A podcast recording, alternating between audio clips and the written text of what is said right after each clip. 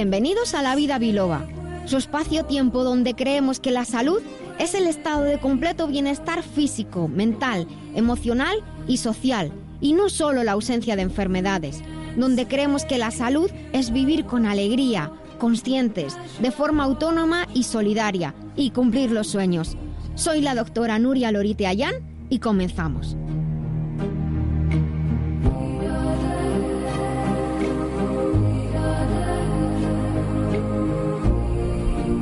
Buenos días a todos. Estoy muy feliz de estar una mañana más aquí con todos ustedes, con todos vosotros en los estudios de Libertad de FM, el centro de la ciudad, en Madrid. Hoy hace un día especialmente bonito. La carretera está fatal. Si quieren salir de Madrid, pues a lo mejor ya está un poco mejor, quizá que esperen un poquito más. Pero está tan fatal, tan fatal como estaban ayer las entradas, que me perdí la presentación de un libro maravilloso y resulta que luego me enteré que las entradas a Madrid estaban fatal y Madrid estaba bloqueado. Felicidades a todos los colchoneros. Muchas gracias. Colchoneros y colchoneras del mundo. Eh, es lo que te voy a decir, ambas cosas, chicos y chicas. Colchoneros y colchoneras. Es que al final tenemos que afinar mucho hoy en día. Bueno, felicidades a todos. Ayer fue un día muy festivo. Ya sabemos que en este programa no hablamos de fútbol, pero yo creo que la cuestión lo, lo merece. Eh, a ver, Precisamente, incisa. a última, a última hora del programa, viene una exjugadora del Atlético de Madrid femenino, ¿Ah, sí? que es mi hija.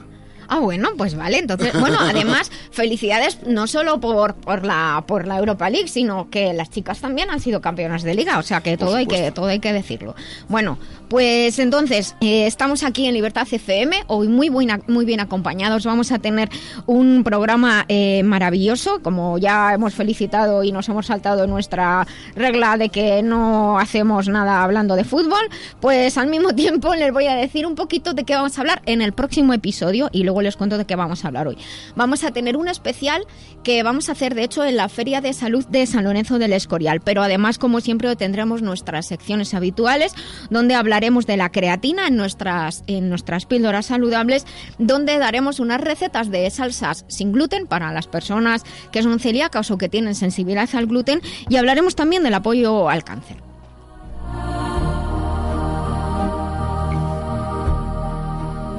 Y les voy a contar de qué vamos a hablar en el día de hoy. Estamos en el episodio 119, es sábado 19 de mayo. ¿Y qué hora es? Las 12 y 7, las 11 y 7 en las Islas Canarias y una hora diferente y un día diferente, sea cuando sea que estén escuchando este podcast. Eh, hoy vamos a hablar en las píldoras saludables sobre la vitamina B6. En la despensa que compensa, que la abrimos y dentro de la despensa nos encontramos a nuestro querido Antonio Zarza, nuestro nutricionista, con el cual vamos a hablar sobre el cale. En estilo de vida hoy tenemos una invitada muy especial con, eh, por culpa de quien hemos cambiado toda la programación que teníamos para hoy, que habíamos anunciado el día pasado, pero desde luego que merece la pena. Emilia Reñez Zúñiga, buenos días Emilia.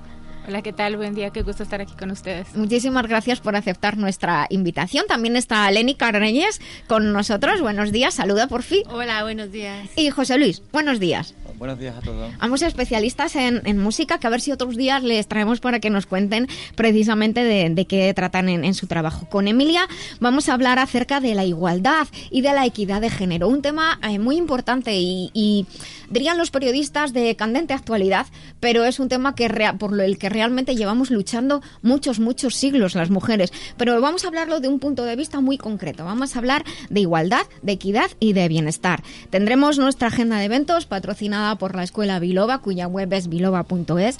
En el remitente intermitente hoy vamos a hablar de los claroscuros de las ferias del libro con Jesús. Y los, intríngulis. Y los intríngulis y los entresijos de las, de las ferias del libro, con Jesús Fernández, editor de, de, Editorial Letra Clara, con María del Carmen Aranda. Buenos días, María del Carmen. Hola, muy buenos días. Y que además nos traes uno de tus maravillosos relatos. Sí. Y lo vamos a, a tener en ese tiempo. Hablaremos de las consultas que nos envían a través de la web lavidabiloba.com. Algunas llegan por otros sitios, porque yo siempre digo que el que no me encuentra es porque no quiere. Y saben que aquí tienen una sección de, de atención gratuita donde atendemos, sus consultas. Y para finalizar, vamos a hablar sobre la inflamación intestinal, algunas afecciones autoinmunes que afectan al intestino, como el síndrome de, de Crohn, la colitis ulcerosa, por ejemplo, e incluso vamos a hablar sobre lo que se llama el síndrome de intestino poroso. Les recuerdo que tienen todos los episodios grabados en el podcast en la web lavidabiloba.com. También pueden acceder desde la página de Facebook. Y como digo, estamos en Facebook y en Twitter. Nos llamamos La Vida Biloba, súper fácil. Y tenemos un WhatsApp abierto para mensajes, no para llamar que no los podemos atender. El 622 56 56 07. Así que vamos a por el programa de hoy. Llama a La Vida Biloba, que con rigor y con humor te ayuda la doctora a que te encuentres mejor. Sea un dolor engorroso o un simple ataque de tos, 915757798 o 915757232.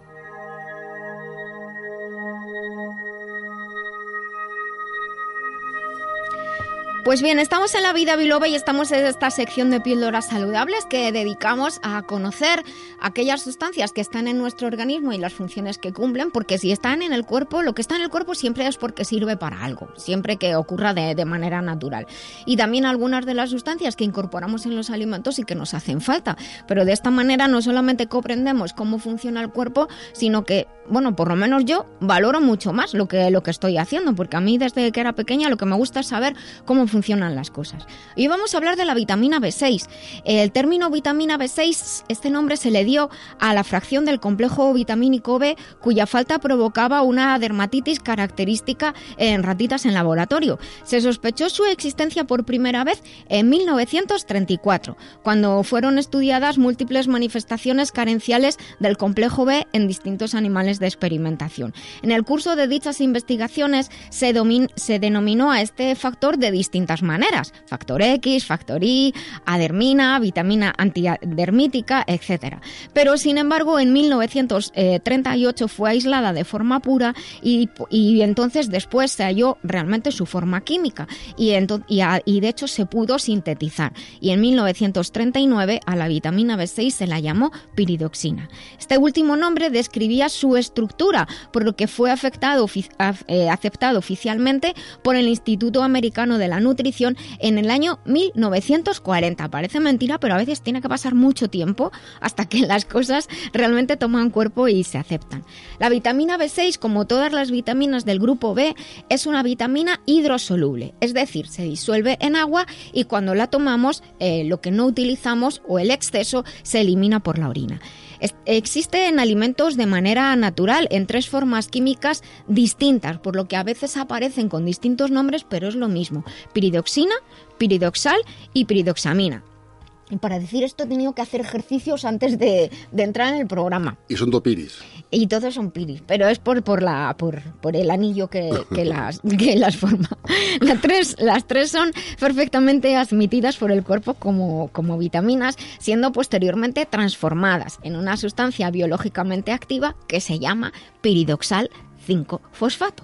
La vitamina B6 está relacionada, fijaos, con más de 60 rutas enzimáticas, siendo vital para el sostenimiento de la vida. Muchos de estos procesos están relacionados con el metabolismo de, los aminoácidos, bien sea formando determinados aminoácidos mediante ciertas reacciones o bien por medio de reacciones que convierten ciertos aminoácidos en otros elementos que son vitales principalmente para las funciones nerviosas y cerebrales de nuestro organismo.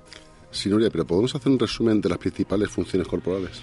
Es difícil porque además las vitaminas del grupo B eh, por los actúan en, reacciones, como podría decir, muy sencillas, pero que tienen una, una, una gran trascendencia para el cuerpo. Así que te voy a ir diciendo algunas de ellas. Es la vitamina más importante para poder procesar y transportar aminoácidos dentro de las células. Recordemos que en realidad todo ocurre dentro de las células, es donde ocurre la nutrición, la transformación, la obtención de energía. Los aminoácidos son los componentes más pequeñitos de todas las proteínas. Participa en la síntesis de una enzima muy importante que se llama cocarboxilasa, que juega un papel destacado en, este, en el metabolismo de las proteínas. Es necesario, fijaos, para convertir el triptófano en vitamina B3, que también es del grupo B, que se llama niacina, que hemos hablado también de ella en el programa. Aunque esta, aunque esta conversión se hace en el hígado, pero no en gran cantidad, por lo que también debemos incorporar B3 en, en nuestra nuestra dieta. Participa en la síntesis de distintas sustancias tan importantes como la histamina, la serotonina, la dopamina, melatonina y adrenalina, todos ellos neurotransmisores. Participa en la síntesis de la hemoglobina y de los glóbulos rojos. La hemoglobina es la sustancia que transporta el hierro y el oxígeno realmente por nuestro organismo. En el metabolismo de las grasas es necesaria para la producción del ácido eh, clorhídrico, que si no tuviéramos ácido clorhídrico no podríamos hacer la digestión bien.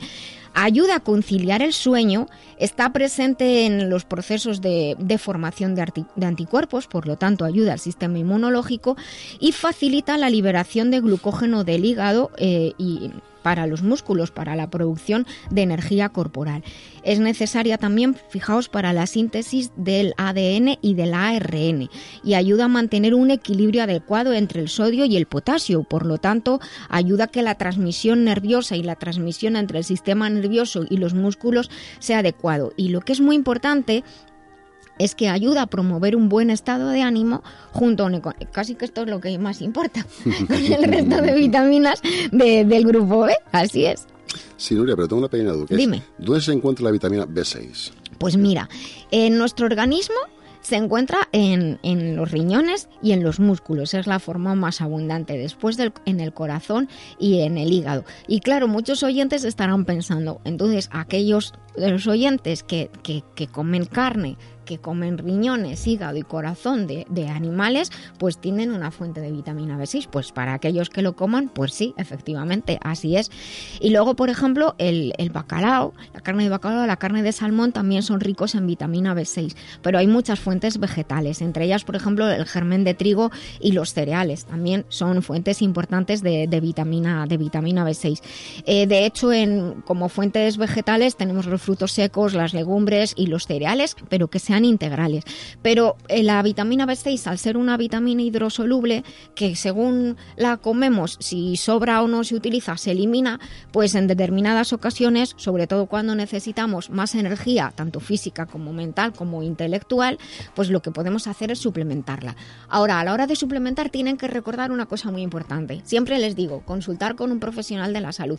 Pero hoy les digo una cosa más. Las vitaminas del grupo B, sobre todo la B6, necesitan suplementarse con el, el, grupo B, sobre todo la B1 y la B12. Los grupos B1, B6 y B12 necesitan ir juntos porque si no, entre ellas se desequilibran. Así que la mejor manera es tomar lo que se llama un complejo B, que tenga prácticamente todas las vitaminas del grupo B.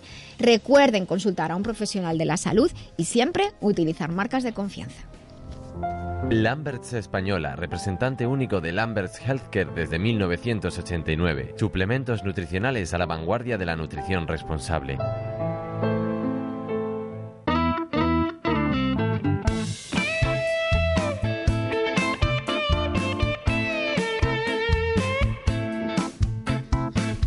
Bueno, pues continuamos aquí en La Vida Biloba eh, y estamos abriendo nuestra despensa en esta mañana de sábado.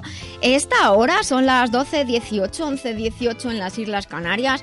Eh, tenemos que saludar, chicos, a todos nuestros oyentes internacionales. No sé la hora que será en Japón, pero yo sé que nos escuchan en Japón. Nos escuchan en Japón, en Estados Unidos, en Panamá, en Colombia, bueno, en Europa nos Latinoamérica. escuchan. En, Latinoamérica nos escuchan en todo Latinoamérica.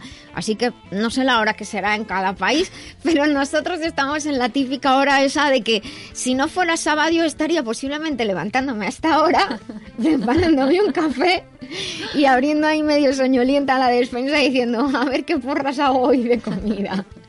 Y al otro lado del teléfono, para ayudarnos y darnos idea, tenemos a Antonio Zarza. Antonio, buenos días, hijo. Buenos días, Nuria, ¿qué tal? Muy bien, ¿qué tal te encuentras tú? Yo bien, aquí trabajando como todos los sábados. Bueno, pues eso, eso es bueno y además los, los abuelos y las personas mayores siempre dicen eso de que el trabajo es salud, trabajo salud y, dinero. Así que, pues estamos, tenemos que estar contentos y agradecidos. Hoy hemos preparado un, un tema especial que para algunos oyentes de primeras le va a sonar raro, de segundas más raro todavía, pero luego van a decir, anda, pues qué sencillo era esto. Hoy vamos a hablar de, del cale.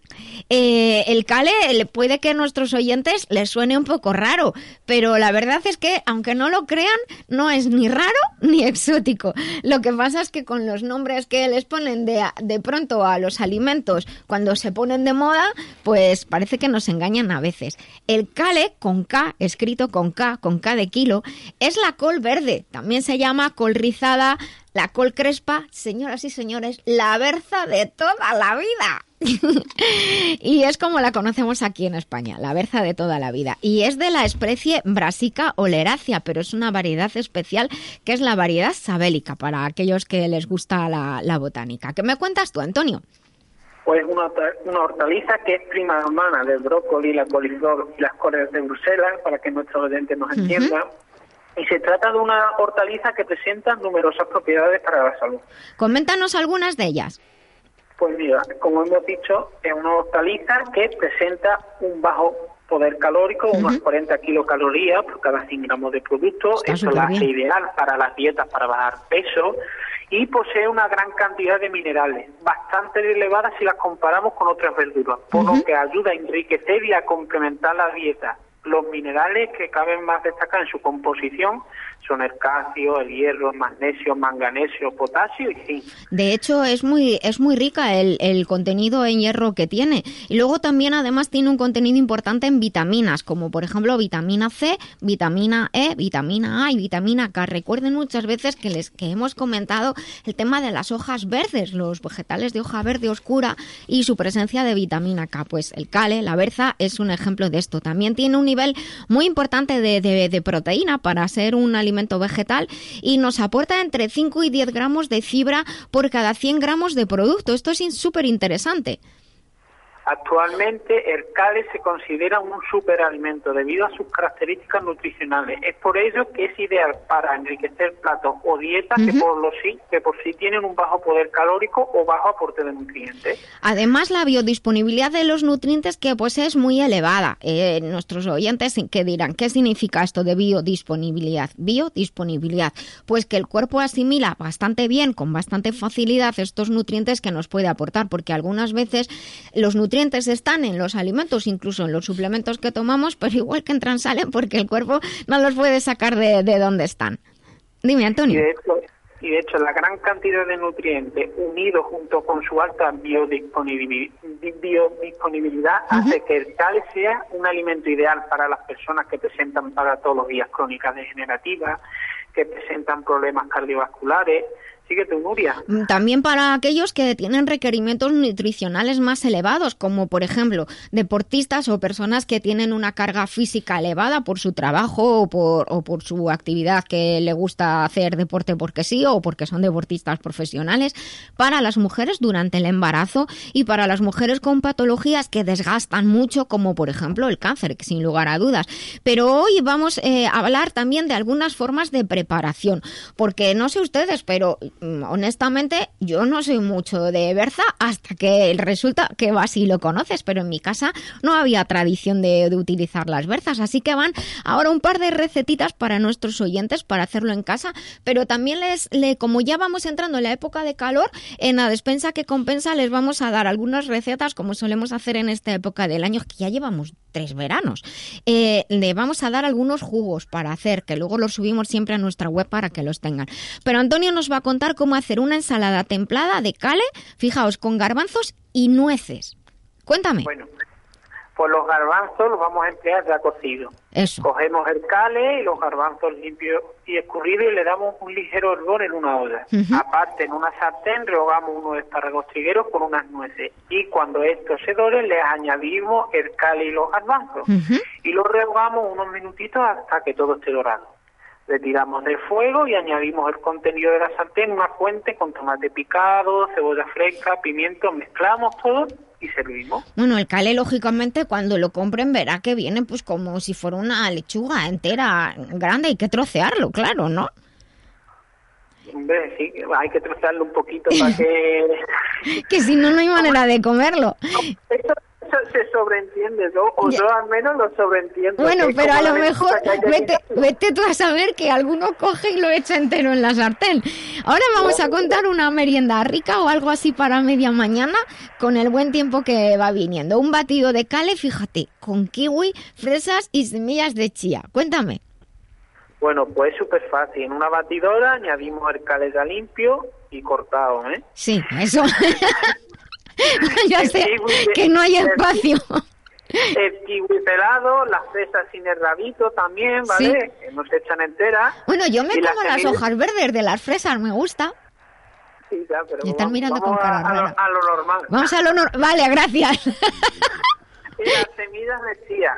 Bueno, después añadimos un vaso de leche de soja y Ujú. trituramos toda que- hasta que esté todo homogéneo. Bueno, pues, y pues ya está. Y ya está. Esto tiene que estar riquísimo, sobre todo si lo hacemos con una leche de, soja de soja fresquita. Pues nada, muchísimas gracias, eh, Antonio, por, por el contenido de hoy, que estoy seguro de que nuestros oyentes se van a animar. Pues todavía les da tiempo incluso a ir a, a comprar y, y conseguir cale para la comidita de hoy. Y una noticia curiosa que hemos encontrado, y es que la humilde berza, cale, causa furor entre los vegetarianos y veganos estadounidenses, hasta tal punto que le han dedicado un día al año. El primer miércoles de octubre es el National Kale Day. Pues ya lo saben ustedes. El primer miércoles de octubre, pónganlo en el calendario y ese día mándennos todas las recetas de cale que quieran ustedes, que las diremos en el programa. Antonio, te mando un abrazo muy grande, te mandamos todos un abrazo muy grande y, que tengáis que tengas un buen día de, de trabajo. Te, te despiden. Hasta luego. Hasta adiós. Un fuerte abrazo, maestro. Hasta luego, Antonio. Muchas gracias. Adiós, Hasta adiós. luego. Mantener la salud de forma integral, atendiendo al cuerpo, mente y emociones, es un camino que realizamos con Master Life. Master Life es una línea de complementos nutricionales creados con casi 30 años de experiencia en el cuidado del bienestar integral, con responsabilidad y uniendo ciencia y tradición. Encuentra más información en la web masterlife.info. Master Life, maestría para cada momento de la vida.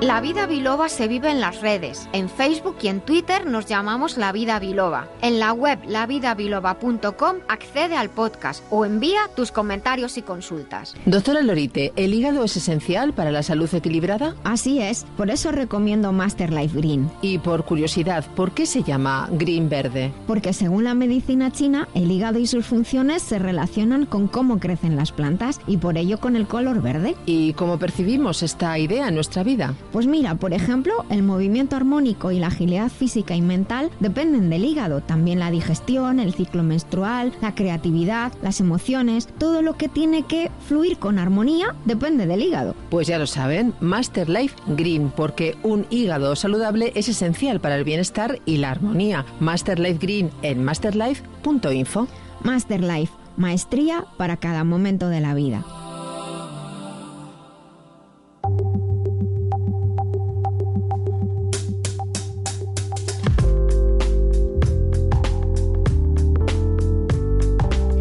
Bueno, vamos allá. Estamos aquí en La Vida Biloba en Libertad FM y llegados a esta hora, a las 12 y 31, 11 31 en las Islas Canarias o como digo siempre cualquier hora cuando nos estén escuchando.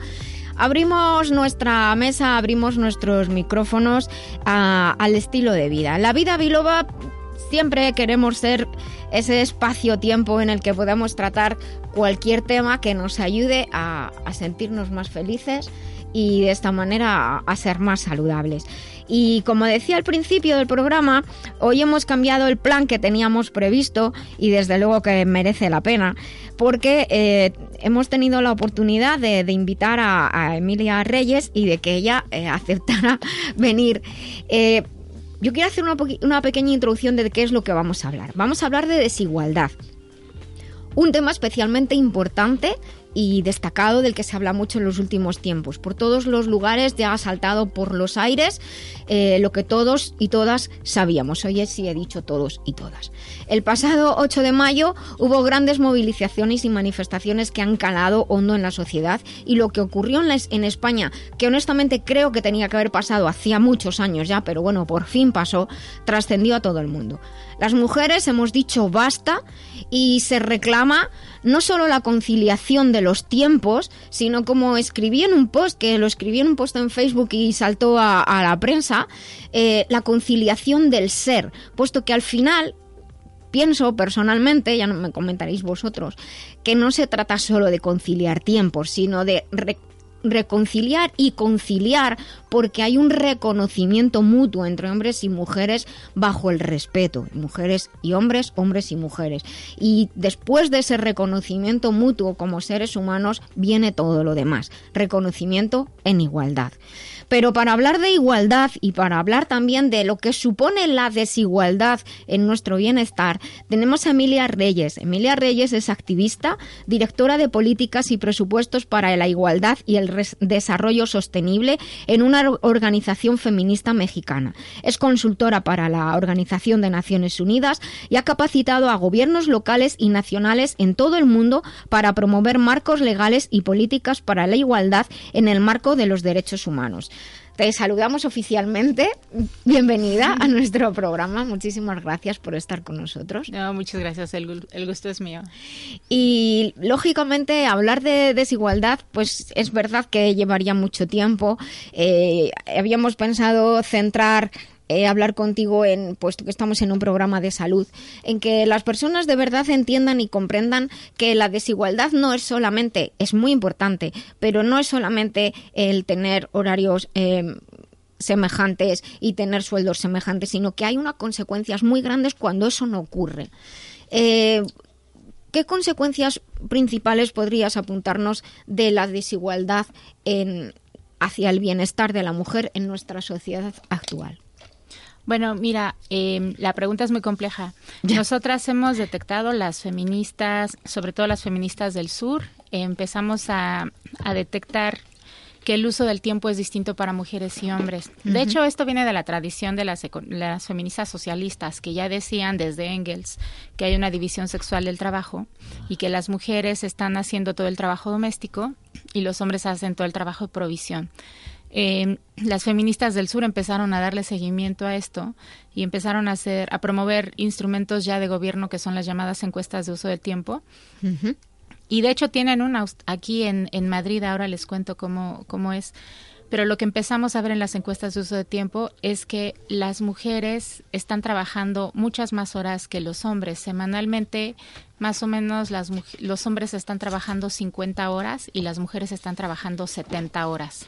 70 horas, hay una diferencia aproximadamente en media de 20 horas, que es una barbaridad. 20, 20. Y dependiendo si es zona rural o zona urbana, se puede incrementar hasta 24 o 25 horas por, por semana para las mujeres en, en, el super... Eh, en, un exceso de horas. Pero además de las horas que trabajan los hombres, de esas 50 horas, más o menos unas 45 son remuneradas. Y en cambio, para las horas que están trabajando las mujeres, quizá unas 40 son remuneradas y el resto no lo son.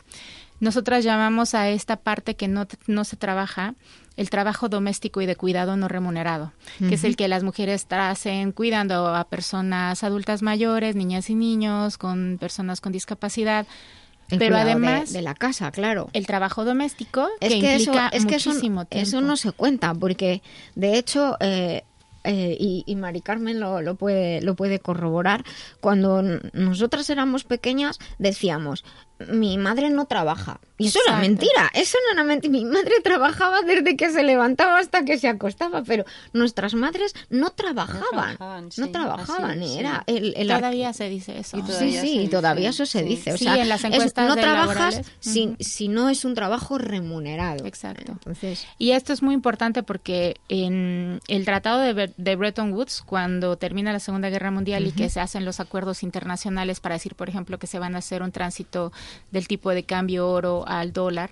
Se acuerda también qué, qué tipo de dinámica se va a acordar internacionalmente para hacer los acuerdos de comercio y se acuerda que lo que se va a, reconocer como trabajo que con valor que se va a intercambiar por monedas es el trabajo que circula en el mercado.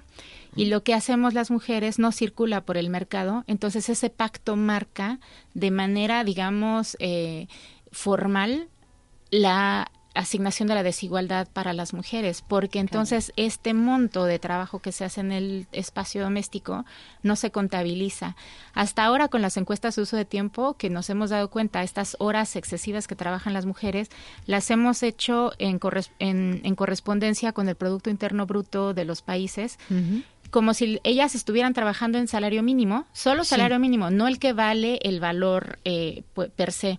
Pero si le diéramos el salario mínimo a las mujeres, corresponde más o menos, por ejemplo, en México, que ellas trabajan 22 horas em, extra a la semana que los hombres, esas 22 horas de trabajo doméstico y de cuidado no remunerado equivalen al 22% del, del del Producto Interno Bruto, que es el, texto, el tercer sector, incluso más que la industria, lo que produce la industria manufacturera en México. Entonces, lo que hacemos ahora las feministas que asesoramos gobiernos es que estas encuestas de uso del tiempo tengan su correlato en un instrumento que se llama eh, las, los instrumentos de las cuentas satélite que hacen una equivalencia en cómo puedes hacer usar esos resultados para hacer política pública y, reducir, no solo reducir el trabajo doméstico para las mujeres, pero sobre todo redistribuirlo, redistribuirlo con los hombres, pero también con las familias, las comunidades, el sector privado y el Estado, porque entonces el Estado puede hacer más políticas de protección social para cuidar a más personas, personas con discapacidad, adultas mayores, infancias, pero también que el sector privado cuando esté empleando empiece a dar también más prestaciones, políticas de paternidad. Claro, porque al final es, es una cadena muy, muy larga, efectivamente, eh, y es algo muy importante que, que has apuntado, porque eh, solemos tener la costumbre de que, de que como que todo se arregla en casa y si acaso con, la familia más cercana, pero no es así porque al final, como tú estás diciendo muy bien, si no hay, y, de hecho un problema muy grave es el envejecimiento de la población y, y, y, no, hay, no hay natalidad, eh, pero eso también es porque no hay ayudas para para, para que haya natalidad. O sea que al final, como solemos decir en la pescadilla, que se muerde la cola. Pero también es cierto porque eh, no, no tenemos eh, quizá costumbre, más que en, en los ámbitos más, más altos donde hay este tipo de datos, digamos que por abajo nosotros, el, el común de, de los, en este caso el común de las mortales, no tenemos costumbre de reclamar y de decir, mira, yo estoy aportando a la sociedad Sí. y, ne- y no necesito, me tenéis que ayudar. Sí, déjame darte otro dato, pero quiero decirte que esto que tú dices es muy importante porque las mujeres se sienten muy solas como si fuera un problema de ellas, de es que si yo tuviera otras condiciones, si mi tía no estuviera enferma con diabetes, si yo no hubiera tenido a mis hijos en este momento, Sí. si yo no hubiera escogido eh, este trabajo, yo tendría unas mejores condiciones, o yo podría hacer ejercicio, o yo podría descansar, o yo no estaría con esta enfermedad crónica. Las mujeres se sienten muy solas y, en realidad es una cosa tan masiva que cuando yo les decía la asignación de un salario mínimo para hacer un costeo de cuánto vale ese trabajo, es bueno, le vamos a dar, ¿qué tal si le, da- le lo pagáramos en salario mínimo? Pero hemos hecho costeos de, si tú pagaras, por ejemplo, desde que te levantas, una persona que te hace toda la limpieza en toda tu casa, más una persona cocinera que te cocine las cinco pequeñas comidas al día Sí. para tener un buen, eh, un buen esquema de salud, alguien que te, en la tintorería, que te laven todo, no solo las comidas y los sacos, sino hasta las cortinas y las sábanas todo. y todo. Y alguien que te, una persona mensajera que vaya y pague en el banco la luz y que haga todo y que lleve a las niñas y a los niños al ballet y al tenis. Que o- diseña las dietas, lo que hace de comida cada día, bueno, si pagaras etcétera. todo eso, resulta que equivale al 60% del valor que se genera en el planeta. Madre mía. Lo que les quiero decir es que no hay dinero suficiente en el planeta para pagar lo que hacen las mujeres. Esto también significa que las mujeres en realidad subsidian la economía global. Y también a cambio, como yo les decía, que es no remunerado, también tiene muchas implicaciones porque son las mujeres, no solo están mayormente en el sector informal, porque están priorizando el trabajo de cuidado frente al trabajo remunerado, sino que además tienen menor, por tanto, acceso a prestaciones sociales y al final de su vida no tienen, no tienen eh, pensiones. No tienen nada, Entonces es una cadena de reproducción de desigualdades con mujeres agotadas que además están dando todo para cuidar a una sociedad y el Estado descansa en ellas, por ejemplo, cuando hay recorte presupuestal por medidas de austeridad, pues entonces recortamos a salud, recortamos a educación, pero ¿quién hace todo ese trabajo de cuidar a las personas enfermas que acaban de salir de una cirugía, no? Pues que se vayan a su casa como si se fueran automáticamente a recuperar, ¿no? Mm. Pues están las mujeres allí cuidando. Entonces, ese ese valor cuando nosotros decimos que no hay dinero suficiente para pagarle a las mujeres, no estamos diciendo, por tanto, queremos más dinero, sino estamos hablando de una redistribución del trabajo, una re- reducción y nosotras en este caso no hablamos de conciliación, sino de corresponsabilidad, porque es imposible pedirle a unas mujeres que concilien con el mito de la supermujer, que más las agotan, les es, es imposible extender el tiempo de esa manera, le llamamos la elasticidad del tiempo de las mujeres, la sociedad le pide a las mujeres que al mismo tiempo estén cuidando, que sean guapas, que estén súper exitosas, que estén enteradas de todo. Y paso ahora a lo de las encuestas de todo tiempo porque es muy interesante la de Madrid, porque nosotros le preguntamos a las personas, mujeres y hombres, ¿qué haces desde que te levantas hasta que te duermes? Pues te levantas, vas al baño, te lavas los dientes, este, te lavas Sí. la cara, te bañas, luego haces el desayuno, sacas la basura. Le preguntamos eso a mujeres y a hombres y resulta, ahí es donde vemos esta diferencia de actividades. La de Madrid es muy interesante, yo diría un poco tramposa, porque divide el trabajo, cuántas personas, cuántas horas al día trabajan los hombres y las mujeres. Los hombres reportan trabajar casi ocho horas, las mujeres en trabajo remunerado. Las mujeres reportan trabajar casi siete horas en trabajo remunerado. En el trabajo doméstico los hombres reportan dos horas, dos horas y media. Las mujeres reportan cuatro horas y media de trabajo doméstico diario. Pero además vienen otras otras actividades, que es donde digo que es muy tramposo, porque dice actividades sociales, los hombres reportan como una hora y media, las horas, las mujeres una hora, pero las mujeres cuando tú les preguntas, ¿estás haciendo vida social? Y ellas dicen, sí, fue al parque, Y en, con y el en niño. realidad están cuidando al niño, Niño, ¿no? claro. Están diciendo que ellas Es sí que- pudieron salir a la calle, pero están yendo a pagar al banco y se encontraron a la vecina y platicaron mientras sí. o salieron juntas al Sí, pan. Y ellas dicen que su vida social. Y los hombres están reportando irse al bar y irse a tal, ¿no? Hay otra sección que tiene su encuesta sobre actividades deportivas y los hombres tienen, de nuevo aquí, tienen mayores horas para hacer deporte que las mujeres. Pero, pero las mujeres también cuando reportan y que hicieron ejercicio es porque salieron a caminar o al parque, y, ¿saben? Fueron a pagar y entonces aprovecharon Y y, te lo tomas caminaron. como- sí. Y ellas lo toman, lo recontabilizan como su ejercicio, como su vida social, cuando siguen cuidando y siguen haciendo trabajo doméstico. En cambio, los hombres, cuando dicen estoy haciendo deporte, están jugando en la cancha de básquetbol, Y están haciendo en la esquina, Y con- están haciendo y con sus amigos, efectivamente. Que yo me gustaría hacer una pregunta. Yo, por ejemplo, yo mi caso, hablo que como yo en mi caso, hay muchísima gente. Claro. Yo soy divorciado, llevo 14 años divorciado. Yo trabajo y hago las labores de mi casa. Y me encargo de mis hijos. ¿Esa estadística la lleváis también vosotros en cuenta? Sí, las encuestas de uso de tiempo están contabilizadas con todos los grupos de población. A mí me, me resulta siempre muy interesante cuando los hombres hablan de su caso particular, porque estas encuestas son, son el promedio de la población, ¿no? Entonces, cuando los hombres, además les voy a decir, es verdad que los hombres de clase media que están solos o los jóvenes de ahora es- saben más, ¿no? Saben cuidarse, están viviendo por fuera, de pronto regresan. Las estadísticas nos dicen que en cuanto un hombre se empareja, las mujeres empiezan a asumir las tareas de ellos. Entonces son estadísticas Pues internacionales. es muy interesante porque no significa que ellos no sepan hacerlo. Y allí paso a la parte que tiene que ver con el bienestar de Atención las a mujeres. toda, por favor, la generación que nos está escuchando, los jóvenes que nos estáis escuchando. No se trata de ayudar, No. no es ayudo a mi chica, no, eso no es la palabra. Es ¿Cuál es la trabajo. palabra correcta? Necesitas que, que La corresponsabilidad, necesitas que te ayude. ¿Te ayudo? Te ayudo, no. Exacto. es compartir. Emilia, ¿cómo Claro, es porque- adecuado? Y además Eso- eso eso es enriquece la pareja. Supongo que eso también enriquece la pareja. Bueno, yo lo hablo en términos de derechos humanos, autonomía, porque a eso vamos también. Hemos detectado que los hombres tienen cero autonomía. Frente al discurso del empoderamiento de, ah, los hombres son muy empoderados, las mujeres tienen que empoderarse, lo que, lo que están diciendo estas estadísticas es que las mujeres se hacen cargo de toda la sociedad y que los hombres tienen una, auto- una autonomía nula. Son incapaces de levantarse, cocinarse, bañarse, cuidarse, comprarse sus general, ¿eh, Jesús? medicamentos. no te, no te asustes, no No, te- Quieren- eh, no, es que yo te, quieren que las me mujeres los, cuiden y, y, y claro, Y cuando si no externalizan emparejan, los servicios, ¿no? Porque, Claro. porque externalizas, alguien te viene ellos a limpiar, compran, alguien Pero depende de los países, ¿no, Emilia? Me imagino que eh, para ti, o, o según tus conocimientos, ¿qué país es el mejor? eh, Ay, es que me encantan estas preguntas. Eh, bueno, A yo ver. les voy a decir que siempre nos dicen que los países nórdicos o Europa ha avanzado más en materia de igualdad que, que América Latina o el sur global.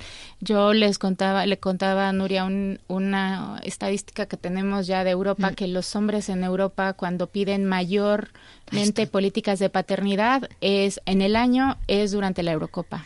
Ayer se lo conté No a mi hijo y dijo, ¿En serio? a mí mi hijo me dijo, ayer se lo conté después de hablar con Emilia, le ¿En la dije? Álvaro, me han dicho esto y ¿sabes lo que me respondió? Me dijo, me lo creo. Claro. Claro. O sea, haces tus cuentas, igual que dices uno las, uno las vacaciones de verano con las de maternidad cuando eres mujer, pues hacen sus cuentas y ya está. bueno, pues ya vamos dando un pasito. Ya vamos Bueno, pasito. sí. A lo mejor hay que repartir, a lo mejor hay que repartir los campeonatos a lo largo del año. Y esa es la técnica. Señores, señores de la UEFA, por favor, un llamamiento. Repartan la Champions y la Copa de la de UEFA. Hay que contribuir a la igualdad repartiendo las finales y avisen con tiempo, por favor. El otro asunto es que cuando ellos toman política de paternidad, su permiso de paternidad, y las mujeres llegan en la noche y los trastes están sin lavar, no hay comida preparada, las, comi- las camas están sin hacer y está toda la basura ahí adentro y ella le dice, bueno, pero ¿qué estuviste haciendo todo el día? Ellos, pues estuve cuidando al bebé. No hay esta noción de lo que sí tienen las mujeres del vínculo entre el trabajo doméstico y el cuidado de personas, porque ellos no asumen que eso les toca. Y el asunto incluso en los países nórdicos, donde tienen más paridad y acceso a, propiedad de la tierra en mayor medida en todo el mundo, las mujeres congresistas paritarias, ellas son las que a las 4 de la mañana siguen cuidando a niñas y niños cuando tienen fiebre y los fines de semana ellas están comprando la despensa de toda la semana. O sea que no. Hay Entonces, lo que hemos visto es que las mujeres nos dicen luego que porque somos feministas y ya las mujeres están en todos lados, son astronautas, son ingenieras, entonces ¿para qué queremos seguir siendo feministas? Y nosotras decimos, tienes razón porque las mujeres se han movido para todos lados, los que no se han movido son los hombres. No se han movido y los casos individuales no cuentan porque son la excepción. Porque el pacto entre mujeres y hombres que necesitamos empezar a renovar tiene que ver con unos hombres que se hagan cargo de su propia autonomía, pero además yo diría en el marco también de derechos, de lo Sí. que nosotras podemos empezar a decir qué necesitan ellos y que ellos también digan, yo necesito una empresa que me dé permisos, no solo de paternidad cuando nace mi bebé, sino a lo largo de la vida cuando yo también quiero ir al partido de mi hijo, cuando Exacto. ellos se enferman y también los quiero llevar al hospital, cuando yo también quiero ver sus calificaciones y eso es una demanda que tenemos que hacer mujeres y hombres de nuevo al Estado, al sector privado y a las comunidades para empezar a hacer una relación, de nuevo regresar al lazo comunitario, porque yo le decía a Nuria que tenemos una sociedad capitalista que pre- privilegia la atomización de los individuos para no negociar contratos colectivos, sino seguir con la individualización, con, con el outsourcing, y entonces minas la posibilidad de una negociación colectiva donde la vida social o digamos la vida comunitaria esté a la par de la vida productiva, así como debería ser. De hecho, eh, yo que, que estoy muy en contacto con, con generaciones más jóvenes y que trabajo obviamente mucho el tema de, del bienestar y cuáles son las fuentes de- del desequilibrio de la salud, de la tristeza, de la depresión, que, de la ansiedad que muchos eh, jóvenes o gente ahora en los 30 años pasa cuando empiezan a tener sus hijos, pues de hecho yo estoy muy feliz porque cada vez hay más eh, chicos, más hombres que, que quieren poder disfrutar de sus hijos, cambiar los pañales, ir a los partidos y poder cerrar el, cerrar el despacho y, y marcharse a disfrutar de sus hijos. Pero como bien dices, suelen ser todavía una excepción, con lo cual todavía eh, yo a veces digo que tiene que, que, que- lo digo con cuidado estas palabras, nadie me malinterprete, pero que tiene que haber un recambio generacional en quien está dirigiendo, quien está poniendo las políticas de dirección. Porque si una persona tiene que salir a las seis y su jefe aún sigue trabajando hasta las ocho, bueno, a lo mejor él tiene trabajo que hacer, pero yo a las seis me voy a mi casa porque quiero hacer los deberes con mi hijo. Digo yo como hombre o como mujer. Entonces, cuando un hombre pide a- esto, los el resto de los hombres le miran mal. Entonces, eh, ahí es donde tiene que haber un cambio social Claro. importante y creo que en este 8 de mayo si algo bonito ha pasado es que los hombres se han unido y muchos jóvenes se han unido a sus compañeras, eh, eh, no necesariamente compañeras sentimentales, a sus amigas y a sus compañeras para decir es que tenemos que ir todos a una. Pero el cambio también yo creo que tiene que empezar por nosotras mismas. Nosotras y reclamar al y re- Estado, Mari Carmen, porque, porque no reclamamos. Que, que, que lo ven natural. Entonces dicen, no, Hmm. no, tú no hagas nada, no, no, ya lo hago yo. No, O- no, es que no, porque tardas es que, más. Emilia, hasta, por- o porque tardas Sí, más, sí. es que eh, yo conozco a mujeres que les preparan el traje cuando su marido se va de viaje. Sí, yo Y dices, estoy, pero bueno, yo, yo, eh, yo llamaría a caución cuando dicen que la culpa la tienen las mujeres. Cuando les estoy diciendo, por ejemplo, las mujeres tienen el 2% de la titularidad de la tierra cultivable en el planeta, en el mundo. Dos, los hombres tienen el resto. Las mujeres tienen el 10% del dinero que circula en el planeta. 10 frente al 90. Entonces, en esas condiciones de desigualdades, cuando tienen menor acceso a la educación, menor acceso a empleos formales, me- cuando tienes un empleo formal, la brecha salarial es muy clara de entre el 30% en algunos países, aquí creo que está como en el 20% todavía. Entonces, no es una responsabilidad de las mujeres y quiero llamar de nuevo quizá que tampoco es de los hombres. No es, Es- un asunto es individual, es un asunto de un orden social estructural que así tiempo. que signa desigualdades. Y entonces yo llamo mucho caución de porque no es culpa de las mujeres, no es una psicologización de, de la problemática de desigualdad que estoy yo señalando, les estoy dando cifras muy masivas de las de la subsidiar la economía global completa y por otro lado, eh, en efecto, las instituciones, nuestros marcos legales no están hechos para que incluso las mujeres que digan, imagínense la mujer más empoderada, ¿no? Yo puedo hacer todo, a mí yo tengo muy claros mis derechos. Esa mujer va a salir a la calle y va a ser acosada en la primera esquina, esa mujer va a llegar a pedir un empleo y le van a pedir su radiografía supuestamente para ver si tiene los pulmones bien y no tiene cáncer, pero es porque quieren saber si está embarazada o no. En fin, estas mujeres van a seguir sufriendo acoso laboral o violencia política cuando esté tratando de ejercer una, una diputación. Entonces, yo llamo a caución en la personalización de las decisiones que no son tales, porque lo que les quiero decir básicamente de, con relación al bienestar en este programa de hoy es que las mujeres no tienen decisiones propias que las mujeres privilegian primero sus tareas de cuidado y de trabajo doméstico y después escogen y me dará tiempo para estudiar y tomaré una maestría y un doctorado o mejor veo un video de YouTube para actualizarme, ¿no? Mira, dicen acepto un empleo con mejor sueldo o no voy a poder o mejor me quedo aquí en mi casa de consultora eh, me voy a mudar a otra casa o mejor me quedo viviendo con mis papás porque entonces ella, ella me va, mi abuela me va a ayudar a cuidar a mis hijos y a mis hijos. Entonces, quiero decir que toda la todas las decisiones de acceso a todos los derechos, derecho al deporte, al trabajo, a la educación, al uso del tiempo libre, las mujeres no lo tienen si no antes tienen cubierto a la otra parte. Es una cosa bestial.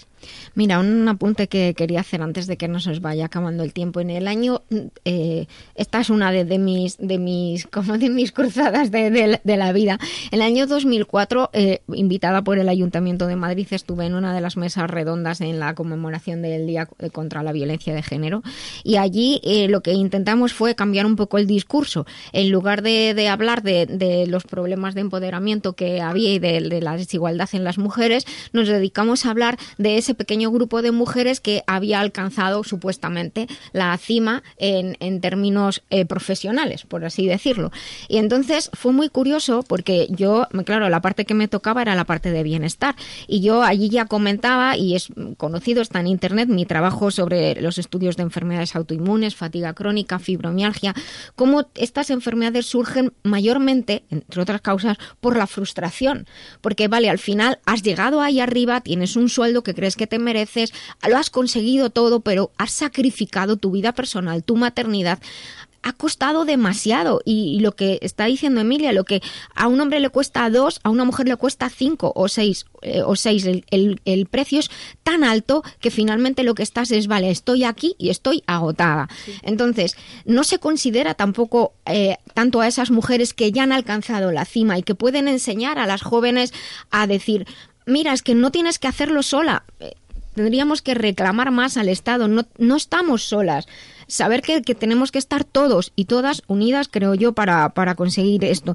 Y repito, muchos de los problemas autoinmunes, de fibromialgia, de fatiga crónica, eh, de artritis reumatoide, de depresión, de ansiedad y muchas más enfermedades que me entran en el muro y que me preguntan en los diferentes foros, están basados precisamente en esto, en que de pronto te das cuenta que la pregunta es ¿Qué porras he hecho en mi vida? ¿Qué he hecho con mi vida? Pero déjame decirte dos cosas antes de que se cierre esta sección. Una es que no es que ellas sacrificaron, es que la sociedad les da, les pide costos muy altos a las mujeres y eso tiene que cambiar a partir también de un pacto de solidaridad entre mujeres y hombres. Eh, y la segunda que quiero decir es que también hay que revisar los marcos del amor porque las mujeres dicen yo cocino porque te amo, yo te cuido porque te amo, voy cuando estás enfermo porque te amo y en algún momento esa trayectoria del amor de las mujeres terminan lavando el baño. En cambio, los hombres, por más amor que tengan, ellos no terminan lavando el baño. Las encuestas de uso de tiempo nos dicen que los hombres hacen tres cosas. Cuando dicen sí trabajo en la casa, dicen, están haciendo tres cosas. Sacan la basura, están jugando con los hijos y están eh, lavando los trastes. No están cuidando a los hijos enfermos a las cuatro de la mañana, no están cocinándole a los hijos y luego lavando la comida y luego lavando los trastes y guardándolos y mucho menos están lavando el baño. Yo digo que golondrina no hace verano y cuando los hombres empiecen a hacer ese trabajo estructural también en casa, ese nuevo el pacto y, y hablar de nuevo de esos pactos a nombre del amor. Y cuando los hombres empiezan a ver que ellas empiezan a, a tener más autonomía y dicen, me divorcio de ti, ya no voy a estar contigo, eh, que hemos visto esos chantajes emocionales también en la casa y cómo las mujeres, digamos, poderosas quedan solas, eso, eso no se los cobran a los hombres esta sociedad. Tenemos que empezar a ver con más benevolencia también a estas mujeres esta trayectoria y reevaluar nuestros pactos de amor. Pues la verdad es que se nos acaba la sección, a mí se me ha hecho cortísima. Eh, yo tengo sobre todo una pregunta que es... Pero me queda medio segundo. Medio segundo es, la estadística, imagino también influirá en las culturas. La cultura árabe no tiene nada que ver con la cultura latinoamericana, con la cultura europea. Son, son datos casi, casi como fractales, se replican en todos lados. Las zonas rurales tienen muchas más horas de trabajo, pero zonas urbanas en todo el mundo, sea país nórdico, América Latina, Estados Unidos, países árabes, son casi los mismos. Bueno, yo creo que como estamos ya terminando, que se nos acaba el tiempo y llegan las noticias, le vamos a pedir a Emilia si algún día podías volver a entrar con nosotros, aunque sea por Skype. ¿Eh? ¿Vale? Ah, claro que sí. Eso es, eso es fácil, que hay todas las opciones. Bueno, pues ahí les dejamos la posibilidad de recuperar este el podcast de hoy. Les recuerdo que estamos en el episodio 119, que dentro de poco estará subido. Y les invitamos a la reflexión, porque al final eh, ir todos a una es lo que nos hará más felices. Estamos en la vida biloba en Libertad FM, porque nos gusta ser saludables, ser mejores y vivir en positivo. ¿Quieres saber más sobre la vida biloba o sobre la doctora Nuria Lorite? Visita lavidabiloba.com. Escribe, comenta, participa.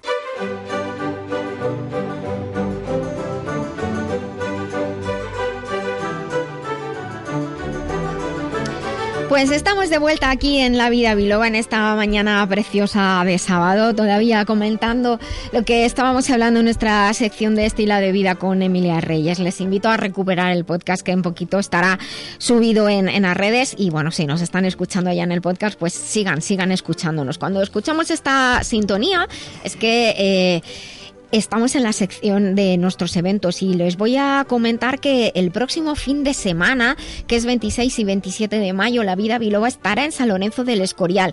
En la Feria Escosalud eh, vamos a tener una carpa, pueden pasarse para conocer a los colaboradores del programa, para saludarnos, disfrutar además de las actividades que se van a hacer. Va a estar todo lo que es San Lorenzo del Escorial, pues van a estar Cruz Roja, el hospital, los del 112, eh, va a haber una mesa redonda el sábado por la tarde en la que tendrá el gusto de, participar sobre medicinas no convencionales. Así que les esperamos, así nos podemos conocer, nos damos muchos abrazos y muchos besos. Les recuerdo que en la web biloban.es tienen diferentes conferencias y seminarios que son tanto para profesionales de la salud como para no profesionales, para aprender a conocerse, aprender a cuidarse. Algunos son presenciales, otros se pueden hacer online, en directo, otros se pueden hacer a distancia con, con los vídeos, igual que hubieran asistido a clase. Algunos ejemplos son, por ejemplo, endometriosis y cuidado integral, síndrome de fatiga crónica, fibromialgia y afecciones relacionadas. Vamos a tener muy prontito un seminario online en directo sobre inmunomodulación y nutracéuticos y está abierta ya la reserva de, plaza, que por cierto, eh, eh, alguien en Estados Unidos se ha enterado y está publicado en una importante web en Estados Unidos, está, está publicada esta convocatoria. Eh, por otra parte, en el mes de junio vamos a hacer, es presencial ir para profesionales de la salud, un curso especial sobre el sistema de valoración biológica HLBO. Sabrán que una pequeña gotita de sangre nos puede dar mucha información acerca de cómo está nuestro organismo, al margen de las analíticas eh, convencionales. No dejen de darse de alta en la web biloba.es si desean recibir la información que, puntualmente pues enviamos, información, eh, datos de conferencias y de convocatorias que, hacemos. Y por último, recomendarles eh, la formación que hay especial para profesionales de la salud para el cuidado del sistema locomotor bajo alta demanda, donde hablamos de acupuntura, de nutrición, de suplementación. Es una eh, formación muy especial que empezó impartiéndose en la Universidad Europea junto con la Fundación Real Madrid a petición precisamente de esta universidad eh, a la vista de, de, cómo la forma de trabajar que yo tenía con los deportistas, que es algo que, admiro, el, el deporte, el esfuerzo y también también el, el esfuerzo que hace el organismo porque todo salga bien. Y es un programa muy especial, muy bonito, que actualmente está avalado por Brigham International University y que pueden hacer desde cualquier lugar del mundo. Eh, por otra parte, si quieren venir al programa como público, no tienen más que escribirnos o, eh, al 622 56 5607 o escribir un mensaje desde lavidabiloba.com para avisarnos de que quieren venir y sigan nuestra lista de reproducción porque la música es muy importante para nosotros, para la salud, para el bienestar y para ser felices. Tenemos nuestra lista en Spotify, la, lis- la música del programa La Vida Biloba. Así que continuamos. Sabemos lo que somos, pero no lo que podemos ser. Utilizando la MHRP se pueden movilizar recursos y comprender que lo importante no es lo que te pasa, sino lo que tú haces con lo que te pasa. Fórmate con el Instituto de Terapia Integral MHRP o solicita terapia personal con el Dr. Benigno Horna, antropólogo y doctor en hipnoterapia, creador del MHRP. Visita la web benignohorna.com. El poder de decidir es el poder de cambiar. Bueno, habrán notado ustedes que hoy no tenemos a Benigno Horna porque se le echa mucho de falta. Estamos echando de menos. Así sí. que le mandamos un beso y un abrazo muy grande que está preparando su trabajo de verano, su trabajo de verano que es estar en Vera vendiendo libros como loco y atendiendo a todas las personas. También atiende allí a, en su consulta a las personas que quieren estar con él. Así que Benigno, Tor te mandamos un abrazo muy grande. Pero bueno, esta música nos lleva a una de las secciones más eh, bonitas de que más tiempo lleva con nosotros en el programa, es remitente intermitente. Esta sección que conduce Jesús Fernández de la editorial Letra Clara, en la que participamos todos, así que estáis invitados a participar. Y hoy vamos a hablar de los mm, claros y luces de las ferias del libro. Y lo duro que es. Ferias, he dicho ferias del libro. Y lo duro que es. Claro, porque es eh, claros y luces y los entresijos. Bueno, muy buenos días a todos. Buenos días a todos. A Nuria, Emilia, compañía, y a todos un besito, incluso a mi amigo Benino que le tengo abandonado allí en Vera. A todos nuestros oyentes y, y a Dani, que hoy no le hemos También, saludado. también, también lo Si no es por Dani, Dani. no podemos hacer esto. Efectivamente. Bueno, pues mira, es curioso porque presente el día 25 de, de mayo comienza, por ejemplo, aquí la Feria del Libro de Madrid, Ujú. concretamente el número 77. La 77 edición ya. Sí, efectivamente, que es curioso, de 25 al 10 de junio comienza lo que son tres semanas. Son tres semanas que la gente desconoce, que es que lleva dos semanas de preparativo antes, que es, dijéramos, com- comenzar a co- a colocar los libros que vas a ir a la feria, Sí. preparar las firmas, pero previo a eso hay que pagar, lógicamente, porque el único sitio que se paga lo que es una feria del libro es en Madrid. Que es Eso curioso. yo no lo sabía. Pues sí, es curioso porque esto lo lleva el gremio de, de libreros de Madrid. De hecho, a través del lo que es el Ayuntamiento de Madrid, ¿qué ocurre? Es una, lo lleva una, una empresa privada, del cual a los libreros les cobra 1.600 euros anuales. 600 pavos. así. Sí, por tres semanas. Por tres semanas. Pero es que realmente eh, luego a las editoriales es el doble. Ah, sí. Sí, porque algunos son libreros, son, pero tú tienes que estar asociado. Es decir, si no eres O sea que si no estás asociado no puedes ir a la feria del libro. Sí, sí, es más, tú tienes que estar asociado a lo que es el gremio de libreros y tú pagas una cuota. Bueno, del cual yo te explico. Es muy sencillo. Es Eh, muy sencillo. Cuando tú dices es muy sencillo es que hay algo detrás. Efectivamente, pues mira, muy sencillo. ¿eh? Eh, tú tienes que pagar la caseta, que son 1.600, es un habitáculo, realmente. Este año, de hecho, la han reducido un metro. Antes era de 4 metros, ahora la han puesto de 3, cobrando lo mismo, claro. ¿Por qué te vas a mover si la caseta no está para hacer ejercicio? No, no, efectivamente, pero para ese bolsa pasta sí. Perdón, porque es la caseta, adornar la caseta, tener una persona allí asegurada, porque son inspectores de trabajo precisamente, a ver que las personas están aseguradas, y lógicamente tienes que hacer un seguro especial de vandalismo y delincuencia. Eso quiere decir que en caso de lo que es, ellos solo tendrían un coche. Vandalismo y delincuencia. Sí, sí, es un seguro especial del cual solo te dejan un coche de para la policía municipal durante la noche. Claro, la feria del libro tiene muchos metros. ¿Qué ocurre? Y normalmente en las casetas se, se abren por detrás. Ha habido casos de robos, incendios y bueno, y vandalismo. ¿Qué ocurre? Ese seguro lo tienes que hacer especial, dijéramos, para que en caso de robo. No hay un seguro colectivo. No, no, no, no, tienes es. individual, cada uno tiene su propio seguro. Hay lo que es eh, editoriales o librerías que lo que hacen tiene su propio seguro, lo que hacen es ampliar, Ya. dijéramos, la cobertura del seguro. Pero ¿qué ocurre? Ya de entrada tienes que arrancar mínimo con 4.000 euros. Y a partir de ahí, empezar a vender. Eh, si tienes suerte, te toca el centro de lo que es, porque normalmente sabes tú que es ida y vuelta a la Feria del Libro. Es Sí. decir, y ahí comienza lo que es el paseo de coches, lo que es justo ante la entrada de, de la calle de Alcalá, concretamente, y luego da la vuelta.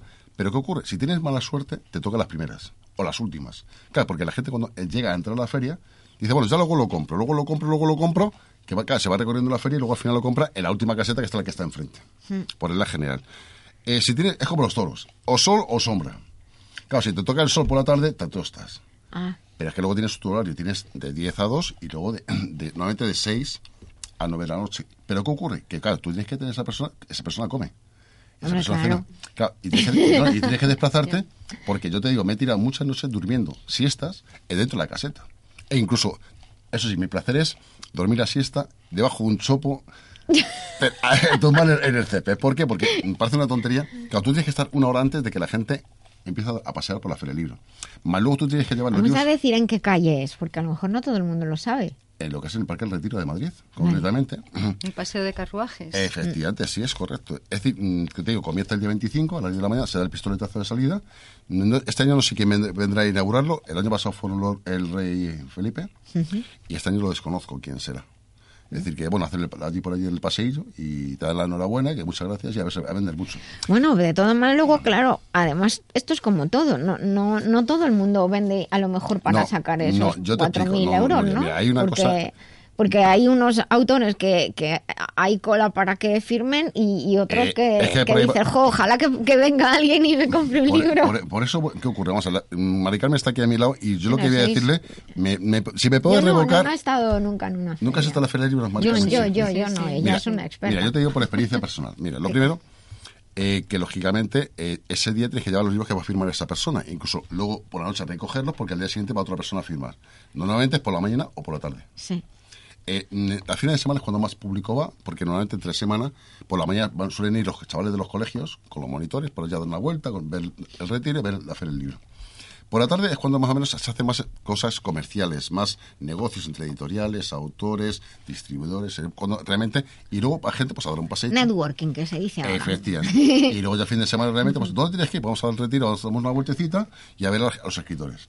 Yo hay dos cosas que llevo muy mal. A ver, Que si yo llevo... Uno. Uno. Uno. Que si yo llevo un autor para firmar, que vayan a pedir un autógrafo. O hacerse la foto y luego no, no comprar un libro. Y el segundo es que ya vayan con el libro comprado de otro sitio. Eso bueno, pues, fatal. señores, ahí. Perdona, ¿Por, qué, perdona, por qué no, te ríes, José que Luis? la. ¿Por qué te ríes? ¿Es verdad? ¿Es así? Ya ves, La verdad. Mari Carmen, y, tú sabes- Sí. y luego aparte de eso, eh, tienes otra historia más, que es que mm, justamente en la casa de al lado te pongan al típico famosillo que te monta una cola que te caga y encima te tapan tu sitio. En conclusión, que puedes tener el chiringuito, irte a tu casa y todos están Bueno, contentos. entonces tienes que poner A un globo, sol. un globo sonda para decir aquí estoy No, yo. es curioso, claro, te ponen la valla, llega el guardia y dice, no, hay que dejar el pasillo central libre. Claro, y te la pone la cola delante tuya. Claro, la gente, lógicamente, te va esquivando.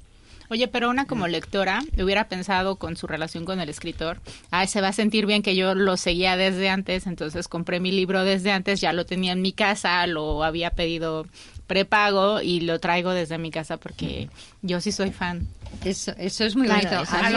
Esa es- esa es otra- esa es otra opción, de-. Claro, es claro, otra claro, no, sí, también se me parece genial. E incluso luego hay gente que mm, vende muchísimo, cierra la feria libre y se ponen por detrás a vender libros como... Yo es que lo he hecho eso. Es decir, hay, hay gente que te monta cola, no voy a decir el nombre de quién, y claro, llega el momento que tú tienes que cerrar a nueve en punto, llega los guardias y dices, "Ch, cierra la persiana, y cierra la persiana. Y entonces y, sigues vendiendo por y detrás. por la trastienda tienes que seguir vendiendo libros. Ay, qué Sí, a mí, a mí me ha pasado de terminar mi turno Mm. y, y entrar otro autor. Entonces, claro, tenía gente que quería el libro, pero es que ya entraba él. Entonces, digo, bueno, pues por detrás y ahí en Yo, plan, ahí claro, yo firmando. con, con los libros no, Pues, pero en eh, algún congreso de, de estos de, de salud en los que, por ejemplo, en, en la de Escosalud hacemos una, una demostración de cómo es el diagnóstico por el pulso y por la lengua y de cerrar el congreso, decir, venga, Nuria, acaba, digo, si es que tengo un montón de personas aquí, pues no sé, vamos a Todas formas de Todos así con las manos extendidas la lengua afuera. Pues No. lo que comentaba antes Emilia, a mí me ocurrió una anécdota que fue el primer año que fui a firmar la Feria del Libro, cuando salió Flores entre escombros, pues eh, claro, mm, me conocía muy poquita gente y bueno, mi familia. Entonces llegó una chica que tendría como unos 14, 15 años con el libro Ujú. eh, y, y me dice, ¿me lo firma, por favor? Y digo, uy, digo, ¿y tú quién eres? Yo digo, será la hija de alguna tía que yo no conozco, alguna prima. Digo, pero ¿de qué nos conocemos? No me conocía de nada. Ay, qué y entonces ya me dijo al final, porque claro, yo un interrogatorio, pero bueno, em, quería, digo, eh, me tiene que conocer de algo, pero en plan familiar, hija de alguna amiga. Dice, no, es que mi mamá eh, vio su libro por internet y entonces lo encargó a una librería y se ha enterado que venía hoy usted aquí, quería que se lo firmase. Qué bonito. Mira, esas cosas Sí. se te quedan grabadas que en un, un libro que hicimos un, una coral de 15 autores con es cómo, cómo ser escritor y no morir en el intento. Esa anécdota la tengo escrita porque es que me, me encantó. Sí, no, sí, Gabriel Ober tiene momentos muy mo- bonitos y maravillosos. Como bien decís, incluso la gente se te acerca. No, es que yo a usted le conozco de las redes sociales. Es que yo con usted he hablado. Y digo, si yo no lo conozco de nada. Vamos a ver. Claro, pero es- tú eres muy activo en redes sociales. Sí, pero que, que es curioso porque incluso, no, que incluso. Me pasó, me, me pasó, ¿sabes con quién? Pero hay veces que hay gente que te sigue en las redes y, y, y es como si te conociera toda la vida. Sí, pero fíjate, es curioso porque, mira, yo te puedo contar anécdotas toda la que quieras. Mira, una vez que estaba lo que es yo, justamente, pues allí en el centro, es más, estaba tomando una cerveza. Y pasó Elvira Lindo, ¿sabes quién es? Claro, pero la gente ha oído el nombre de Elvira Lindo, pero no sabe físicamente cómo, ¿Cómo es. es? ¿Qué ocurre? Sin embargo, llegó a Mudena Grandes y todo el mundo hacerse la fotografía y el selfie con la Mudena Grandes y la otra pobrecilla que vende más que Almudena Grandes pasó desapercibida totalmente. ¿Por qué? Porque es una mujer que no le gusta lo que es públicamente, está simplemente escribe, tú sabes lo que decir. A ver, y luego dentro de los escritores está el famosillo. Y luego habrá unos egos ahí también. Eh, bueno, sí, lo que luego está, eso es otra historia. Bueno, para otro programa. Pero escucha, para eso estamos, nosotros para bajar los egos. bueno, Mira, yo por ejemplo, un, uno que me sorprendió mucho fue Ken Foller. Sí. Sí, estaba, yo me acuerdo que puse una carpa allí preciosa, maravillosa, estilo castillos. Y ya, justamente nos teníamos la caseta al lado. Claro, sí o sí, pues tenía que ver, sí o sí, había unas colas asombrosas. Y aquí, en nuestra cola, no había ni Dios, con perder de la presión. Claro, y eso, por un lado dices, joder, qué pena y qué tristeza, ¿no? Pero luego también dices, joder, este tío ha llegado a ser quien es, Ken Foller. Que luego es curioso, porque todo el mundo conoce a Ken Foller, pero luego físicamente Claro, no le conoce. no, yo la verdad es que no, no sé, si me cruzo con él no sé quién es. Por eso te digo, sí, es un tío muy majete, un tío muy, muy agradable. Y es curioso porque, claro, luego, claro, termina la feria, todo el mundo se, se- se va a su casa y todo el rollo, claro, y luego tú te quedas allí. Claro, y luego, justamente cuando salíamos, coincidimos los dos. Con el bajón que te da cuando tener ahí un montón No. de personas y te quedas Eh, solí pandis ahí Es en que- el hotel. Es que es agotador, es que es agotador. Os lo digo en confianza, en la feria del libro, es agotador, pero es que tienes que coger fuerzas por la noche para el día siguiente otra vez estar ahí. Y es que son tres semanas No, muy toda- duras. todas las ferias en general y es- congresos Bueno, son, Carmen. son Sí, sí, sí, agotadoras. Y, y luego, bueno, mira, hace poquito, así recientemente, la Feria del Libro aquí en Vallecas, concretamente, que estuviste tú, Mari Carmen. Sí, sí. Eh, te hablo de Chinchón, te hablo de Morata, te hablo de Alcalá de Henares. A ver, las ferias, eh, la gente que se cree, pues es el mundo del feriante, realmente. Somos los trovadores del siglo XXI. Afortunadamente, afortuna- es que claro, vamos con la maleta, vamos con los libros, eh, te tienes que dar a conocer y es que, desgraciadamente, a no ser que tengas una buena cuenta bancaria para que puedas comprar escaparates, para que puedas hacer tus cuñas eh, publicitarias, tus vallas y demás, o sea, Es que eso- mm, y tiene- es, es- es difícil. Pero hay algo muy positivo, eh, a ver si me das la razón, y es que cada año la gente lee más. Sí, Yo sí, creo por que cada año las ferias vamos abriendo las mentes, por fin, poquito Y mira, a poquito. y mira, es curioso dentro de las estadísticas. que está Abrir mentes y despertar conciencias es uno de los lemas de este programa. Mira, una cosa que estoy súper contenta y cada año, cada año mejor, que es que el libro electrónico, está desapareciendo. Y está volviendo otra vez el libro de papel, que la gente... pero ¿O por qué? Porque la gente quiere el libro físico. No Claro, quiere... Que tengan alma. Efectivamente, a mí lo que es un libro electrónico, y tú lo sabes, Mari Carmen, mm, lo que estamos hablando ahora mismo es una cosa muy coherente, y lo que tú le has dicho. Y hoy, día lo bueno que tenemos es que tenemos las redes sociales y más o menos te puedes hacer publicidad. Pero es que hace 15 años no había redes sociales. Tú te ponías en cualquier feria que no te conocía ni el tato y, y nadie, nadie te conocía y pasaba desapercibido. E incluso, y luego también, luego está lo, lo simpático. Ah. La persona que viene allí y te empieza a dar la charla y se tira media hora contigo que no te, es decir, que te, cuenta su compra vida nada. Te cuenta- Y no te compra nada. nada. Efectivamente, lo que hace es quitarte el escaparate. Venga aquí a soltar mi rollo. Carmen, que tú te conoces, Mari Carmen, lo que es, ¿no? Sí, sí, sí. Oye, hay una pregunta. Hay ferias que tienen temas específicos Sí. o países invitados, ¿no? Esas Sí, en este son- caso Rumanía, viene a la Feria del Libro, Ah, eh, lo que es la parte de Rumanía, concretamente. Como país invitado. Como país invitado. ¿Y sí. esas les resultan a ustedes más positivas porque jalan ciertos intereses o, o no hay variación? Mira, realmente, mira, aquí en España, gracias a Dios, tenemos una cultura mm, de escritores muy buena y tenemos una cantera asombrosa. Bueno, aquí tienes a Mari Carmen, guapa, elegante y encima escribe bien. ¿Qué más puedes pedir? A ver, Mari Carmen. Y trabajo, y lavo los platos. Y, Y lavas el baño. y lavo el baño, y preparo cenas por amor. O sea, esto es... eh, Completa. sí. Te voy a pasar mi currículum, agenda. Sí, sí, Emilia. sí. Sí, pero Mari Carmen, tú lo has dicho antes precisamente, Sí. eh, tú tienes que viajar, gastarte un desembolso económico bastante interesante, Sí. que sea aviones, ahora te vas a co- coger el AVE precisamente. Claro, eso la gente Me no voy se da a cuenta. Toledo, a la feria. a Toledo. Pero es que fíjate, es curioso porque tú, como las editoriales, también se gastan mucho dinero. Sí. Que vete a hacer las presentaciones, muévete para arriba, muévete para abajo. Y eso, por desgracia, no se valora. Porque mm, hoy día el mundo del libro es, es un mundo maravilloso, pero hay que moverlo mucho, mucho. Y luego es curioso porque un libro, si no se mueve, a los dos meses muere.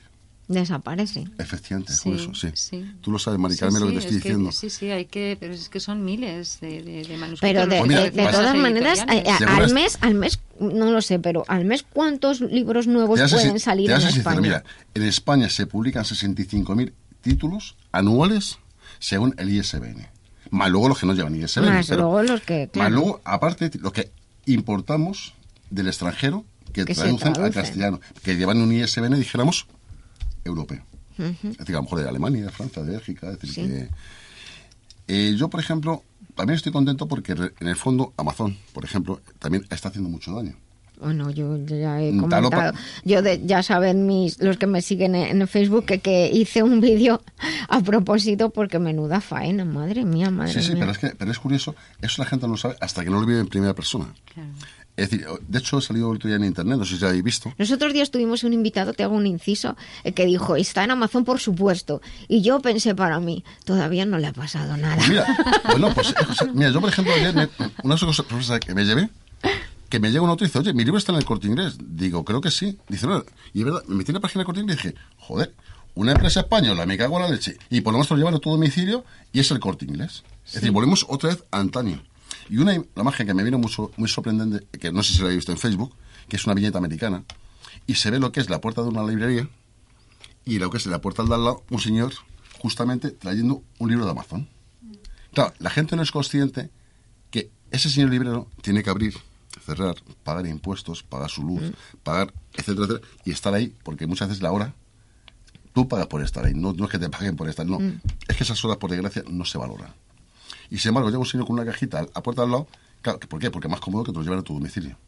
Es decir, que esa política es la que realmente yo estoy en contra. Yo personalmente como, como editor. Sí, no, yo, yo también, a mí, donde esté un libro, un libro, para mí un libro tiene que tener papel. Por supuesto. Entonces, eh, que cojas las hojas, que puedas hacer eh, señales, eh, que subrayes, Pero bueno, pero que, eh, que ahora solamente haciendo haciendo un, un inciso en el tema de, de- de Amazon, yo creo que, que Amazon y los autores y las librerías se llevarían bien si hubiera un respeto mutuo, que porque no la respeto. clave es la falta de, de respeto, porque no de hecho respeto. hay grandes eh, libe- eh, librerías y librerías pequeñitas que a su vez utilizan Amazon como portal de venta, pero pero vienen y zas y los fastidian Ya, y pero es que, entonces Nuria, lo que la gente desconoce que hay puntos de venta de Amazon. Es decir, yo ahora mismo, o tú, aquí ahora mismo, dice, Ah, bueno, no, pero y, de- y otras muchas sí, empresas es tienen decir- en, en hay ópticas y hay tiendas donde Amazon yo aquí deja, ahora mismo y deja decimos, tenemos ese cuartito, venga, voy a- Sí. voy a hacerme distribuidor de Amazon. Sí, sí. Que lo mismo tienes una nevera que tiene libros que tienes un, no sé, un micrófono. Bueno, pero vamos a dejar de hablar No, de Amazon no, a lo que vamos, al tema de la feria del libro. Yo, por ejemplo,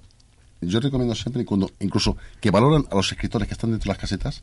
Hmm. Eso es que cuando pasan, se les queda mirando, como diciendo, así se para, por lo menos para darle, decirle de qué va mi libro. Bueno, digo que no he estado, si he estado con Benigno, estuvimos en la de en Navidad en Villalba. Cada en Villalba, Claro. claro. He estado mucho en ferias de otras cosas. Escucha, y si vas a Simpson es maravilloso, porque pones el chiringuito.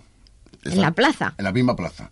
Y te ponen Es un unos sitio que burros. tenéis que conocer. Sí, y ponen unos burros ahí para los niños dando vueltas todo el rato. Sí, te ponen de, de polvo De- asombroso. Y de caquita. Pero, de caquita, pero es original. Tú tienes que estar con tu plomero cada media hora allí quitando polvo de los libros. Sí, sí. No he estado nunca, pero vamos, me imagino la escena. ¿eh? Pues imagínate, allí un burro dando vueltas, pim, pam, pim, pam, pim, y claro, levantando todo el polvo porque ten en cuenta que eso es toda arena. Hmm. ¿Qué ocurre? Cada media hora con tu plomero. Bueno, entonces ahora el 25 de mayo empieza la de Madrid, pero simultáneamente hay ferias en, No, de, en hecho, hay- bueno, de hecho, se están haciendo ferias paralelas actualmente. Mira, Sí. hoy concretamente, en ahí lo que es la plaza de. al lado de la Puerta del Sol, hay otra feria, Hmm. que son de dos días, que también nos estuvimos invitados, lo que pasa que no me da tiempo ir. Y realmente, pero es una feria, dijéramos, paralela que se están abriendo cada vez más. Porque el año pasado, por ejemplo, hubo una, una que la vaguada, no sé si te acuerdas tú, Mari Carmen. Efectivamente, que Sí, no se ha vuelto a hacer ni nada No se ha realmente. vuelto a hacer este no, no, año, ¿no? pero ¿por qué? Porque en el fondo no fue nadie. Es decir, mm, lo bueno que tiene y lo malo que tiene la Feria del Libro, que este año, por ejemplo, a las editoriales de autoedición les han vetado. No quieren que vayan a editoriales de autoedición. Ah, Sí, Sin embargo, si los autores se pueden ir a firmar, que Sí. es una cosa incongruente. Pero también hay que decir por qué, porque hubo una serie de editoriales, no voy a decir nombres, lógicamente, porque me pueden denunciar. Bueno, pues no lo digas. ¿Por qué? Porque llevaban incluso cuatro, cinco o seis personas a firmar dentro de un habitáculo que era- y eso ya era imposible de controlar. Claro. Es decir, eso son por desgracia, Bueno, pero bueno, la dentro de lo que seguridad es... ante todo. No, no, por supuesto, no, por supuesto. Y luego, por supuesto, lógicamente, mm, darle enhorabuena y, por favor, cuando vayan a la Feria del Libro o cualquier feria, valoren a ese señor que está con su librito, editado o no editado, pero que está mirándoles como cosas, es decir, con cara de pardillo, como diciendo, a ver si se me para aquí. Todas las horas que hay detrás, todas las ilusiones que hay puestas en esas páginas. Siempre, siempre. De hecho, mira, hay una cosa que tengo aquí delante que es Erdo, nunca te olvidaré. Eso está escrito por una mujer Eh, y no que es sé. Mari Carmen, por ejemplo, y me- sí me gustaría, yo- ya enlazar una cosa a la otra, ahora voy y te lo casco.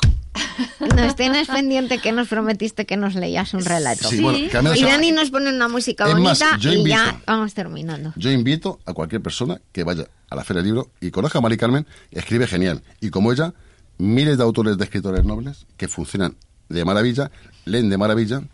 Y ya el próximo programa, incluso a lo mejor hablo una consecuencia que me pasó esta semana que casi me querían pegar. A ver. Por decir verdad a un editor, a un, bueno, a un futuro editor.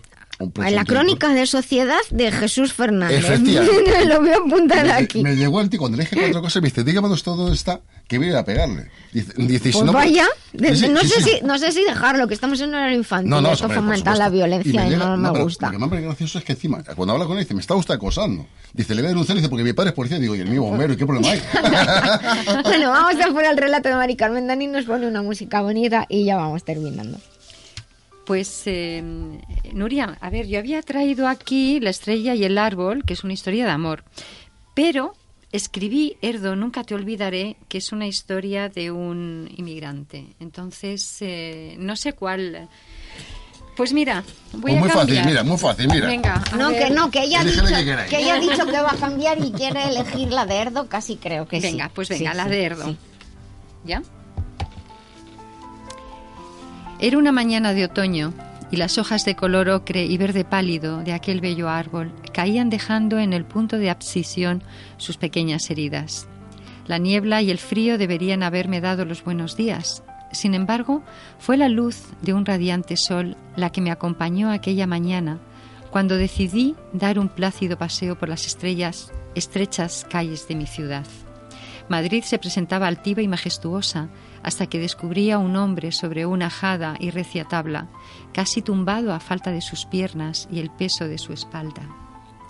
Estaba Erdo.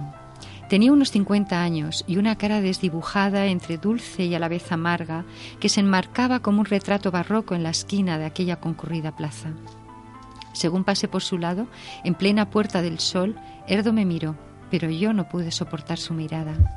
Cuánta historia en esos bellos ojos se encerraba.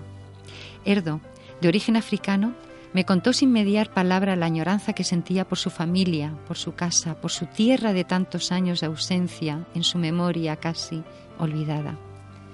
Cuánto hubiese dado Erdo por volver atrás, pero ya era demasiado tarde.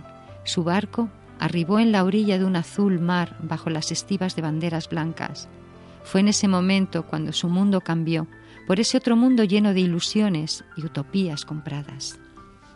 Le cortaron las piernas por defender su honor, por defender su precaria vida albergando esperanzas tullidas. Su frente sudada, calentada por el ardiente sol, permanecía erguida, soportando la continua humillación de permanecer en esa sobria plaza, en un maloliente rincón, casi a escondidas. Erdo un día tuvo un hogar, tuvo una vida, una mirada alegre y una amplia sonrisa, y ahora solo de las migajas que algún transeúnte humanitario vivía. Ante su estremecedora historia fui en busca de su verdad, y en el camino encontré piedras, arena, arena y barro, secas hierbas en espacios desolados, mientras mi mirada se perdía hacia lo más alto buscando algo más de lo que mis ojos enajenados pudieran encontrar. porque el suelo estaba muerto, porque no había vida, ni aliento, ni risas, ni llantos. Les veía a todos confinados, unos al lado del otro, sin nada en sus manos. Cientos, miles de herdos que sin quererlo ni desearlo y por capricho del destino, de todo fueron despojados, nada poseían, ni siquiera la dignidad del ser humano. Hacinados, solo abrigaban temor, el temor a cerrar los ojos ya cansados de ver tan solo piedras, arena, arena y barro, y no volverlos a abrir y no poder nunca ver que bajo ese mismo cielo que mi mirada se perdía hacia lo más alto, existía la suave brisa de hermosas noches de verano, agua, luz, dulces amaneceres, cuyo rocío humedecían tímidamente los verdes y frondosos campos, y que existían los sueños y las esperanzas, las risas, los gozos y los llantos y sus ojos, sin ellos quererlo, se fueron cerrando, y mientras lo hacía se alejaban por fin de esas aristas piedras, de la arena muerta e inerte barro, preguntándose ya vencidos y exhaustos, ¿y qué hice yo mal para nacer a este otro lado? Qué bonito. Gracias. Bueno, os diré que mm, esta tarde voy a firmar a la Feria del Libro de Toledo y que el 25, como estábamos hablando de Madrid, pues estaré firmando también en la caseta, no, el día 27 estaré firmando de 1 a 3 de la tarde en la librería Sonrisas de Papel y Blas caseta número 94 y el día 30 en la librería Gastambide de 7 a 9. Bueno, pues una agenda súper, súper ocupada y te deseamos todo el éxito del mundo. ¿Has escrito un libro y quieres publicarlo? Las grandes editoriales te han cerrado sus puertas. ¿Piensas autoeditar pero no te fías? Letra Clara Ediciones pone a tu disposición todo lo necesario para sacar adelante tu obra. No lo dudes. Letra Clara, tu editorial profesional con el mayor nivel y claridad. Visítanos en letraclara.com. Letra Clara. Ahora sí, vas a publicar tu libro.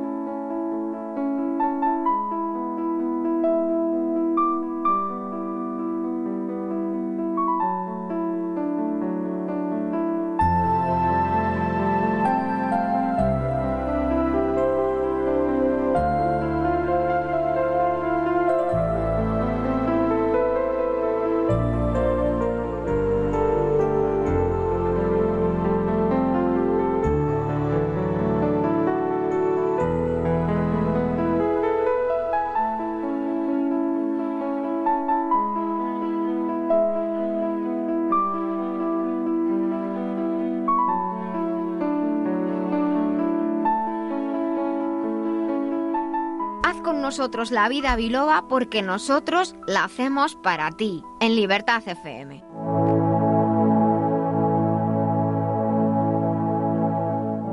Mamá, mamá, me duele la cabeza. Tu mami no está.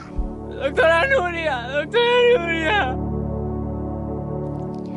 Bueno, pues continuamos aquí en Navidad Biloba y estamos en esta sección en la que dedicamos un tiempo a atender algunas de las consultas que, que ustedes nos, nos, envían, que nos enviáis desde la web lavidabiloba.com o como digo a veces desde o por otros medios, pero que pues necesitáis una, una consulta gratuita y aquí está este tiempo para responderlas. Hoy sí las he separado, en otros momentos las reúno porque son semejantes y dice así, buenas tardes, he estado escuchando el programa y me ha parecido muy interesante lo cual agradezco, pues estoy aprendiendo mucho. Nosotros también lo agradecemos. Tengo algunos problemas con las piernas, me molestan, las siento pesadas, me veo que tengo algunas pequeñas venas, varicosas y al final del día se me hinchan un poco los tobillos. Me preocupa ahora que empiezo a, eh, utilizar otro tipo de, zapatos.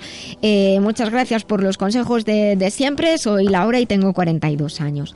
Bueno, pues ciertamente los, lo que cabe esperar que esté ocurriendo es un problema de, de circulación que ya se va denotando por las venas varicosas y esa hinchazón del final del día que nos pasa generalmente a las mujeres, pero bueno, también a los hombres, está indicando que los, los vasos sanguíneos no están suficientemente tonificados dentro de los vasos venosos, de, sobre todo en las piernas es donde más se nota, hay unas pequeñas válvulas que se cierran para que la sangre cuando vuelve hacia arriba no, no vuelva hacia abajo. Es lo que llamamos el retorno venoso. El retorno venoso funciona por dos cosas. Una, cuando caminamos, los músculos lo que hacen es bombear la sangre hacia arriba por dentro del, del vaso venoso y la otra es que dentro del vaso hay una compuerta. Cuando la sangre pasa para arriba, al caer cierra esa, esa compuerta y cuando los vasos están dilatados, sea por el calor o sea porque por, hay personas que tienen tendencia a tener los vasos demasiado flexibles o también el paso del tiempo,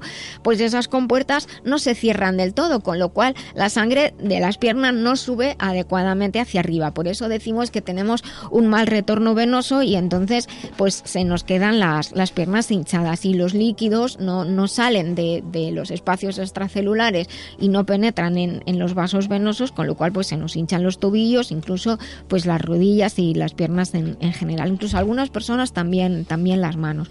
Pero bueno, en las piernas se nota y además cuando eh, o bien se trabaja en lugares donde hace calor, por ejemplo en invierno, en los lugares donde hace calor, o cuando llega, empieza a hacer el, el buen tiempo y, empieza a hacer calor, pues se nota pesadez, se puede notar dolor y mucha incomodidad y ese problema de que te pones los zapatos por la mañana y más vale que te los quites porque luego no te vuelven a entrar. Pues generalmente lo que tenemos que hacer es cuidar eh, la circulación, cuidar el retorno venoso y casi siempre tiene que ver con el tono de los vasos sanguíneos. Lo que se puede hacer, hay varios trucos, desde luego, para, para utilizar. Por una parte, Suele ser recomendable hacer un poquito de detoxificación de la sangre antes también para que los vasos estén en mejor estado. Por ejemplo, con Master Life Green y Master Life Pure se puede tomar 20 mililitros de cada uno de, de ellos, eh, Pure por la mañana, el Green por la noche sería lo más aconsejable. Hay algunos kits kits de detoxificación en, en la página masterlife.info pueden encontrar y elegir el que quieran. Y añadir por ejemplo un extracto de roja un extracto de roja o un complejo de, de castaño de indias. Eh, y de esta manera estaremos trabajando más sobre el tono de los vasos sanguíneos para que esas válvulas de dentro de, de, de las venas de las pequeñas o grandes venas funcionen funcionen mejor. Eh, también es importante caminar hacer ejercicio porque como decía no solamente importa el tono venoso sino también que la musculatura de las piernas eh, favorezcan el retorno venoso y principalmente de los gemelos. Por eso en lo de lo de subir escaleras es importante y si no tienen oportunidad, pues venden unas máquinas maravillosas que simulan el subir escaleras que lo pueden tener en la habitación o estar viendo la tele o leer al mismo tiempo que simulan que están subiendo escaleras o caminando. Pero hay también trucos muy sencillos. Pues a veces uno tiene que bajarse del autobús una parada antes o del metro una parada antes y caminar un poco y coger el metro, el autobús, una parada más para allá y hacer algo por caminar. Y cuando digo caminar también es un poco de manera consciente, no caminar y al mismo tiempo hablando por el móvil y haciendo otras cosas, sino caminar de forma consciente para ayudar a nuestro organismo. Así que ya saben, ejercicio y el cuidado de, los vasos, de los vasos sanguíneos que es muy importante. Y como los vasos sanguíneos están formados por colágeno, pues quizás también la suplementación con Master Life Colflex les puede venir bien porque ayuda a reparar el colágeno de todo el cuerpo y los vasos sanguíneos también son colágeno. Pero principalmente esa detoxificación que les digo, ese extracto de birroja o el complejo de, castaño de Indias y eh, hacer ejercicio, muy importante, porque si estamos paradas o parados, eso va en contra de nuestro retorno venoso. Y un truco muy sencillo, muy sencillo. Cuando lleguen a casa se dice poner las piernas en alto. Vale, poner las piernas un poco en alto significa los tobillos más altos que la cadera. Pero se puede hacer una infusión que todos tenemos en casa, poleomenta, normalmente, eh, pues una infusión con poleomenta se deja a temperatura ambiente, la menta ya de por sí es fresquita. Y entonces el truco, que además es que esto se puede hacer hasta en un hotel si viajamos. Coges una toalla pequeña, la mojas en la infusión y te rodeas la, la parte de las piernas que están hinchadas con, con, la toalla mojada en la infusión de menta.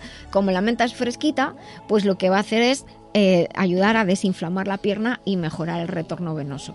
Y además, pues alivia porque también es verdad que hay muchas cremas de efecto frío, pero hay que tener cuidado porque a veces son tan frías, tan frías, tan frías que al final uno se resfría y empieza a estornudar porque el frío entra por los pies, decimos en medicina china que sube por el meridiano de hígado y hay muchas infecciones urinarias luego, después, a posteriori y dolores de espalda por eso de utilizar cremas demasiado frías en las piernas. Así que cuidado con esto, elijan una que sea adecuada también para la temperatura y el lugar donde ustedes vivan, pero una crema fría, el aire acondicionado, eso es contraproducente. Bueno, otra pregunta, dice, buenos días, me encanta escuchar el programa, he cogido unos kilillos y me gustaría perderlos. Estoy haciendo dietas como todos los años, pero parece que me cuesta un poquito más. ¿Hay algo natural que pudiera ayudarme? Eh, dice, muchas gracias por el programa, es María Luisa, que tiene 40 años. Pues la verdad es que es verdad que hay personas que les ocurre que cuando llevan mucho, mucho tiempo a dieta, resulta que parece que nada funciona. Pero esto tiene una explicación biológica. Y es que, como en la economía, cuando restringimos mucho los gastos, pues el cuerpo dice, ¿para qué voy a seguir gastando? Vamos a guardar lo que entra, lo guardamos por lo que pueda pasar. Entonces la economía se paraliza, como pasa en, no quiero decir nada, pero como pasa en otros aspectos de la vida.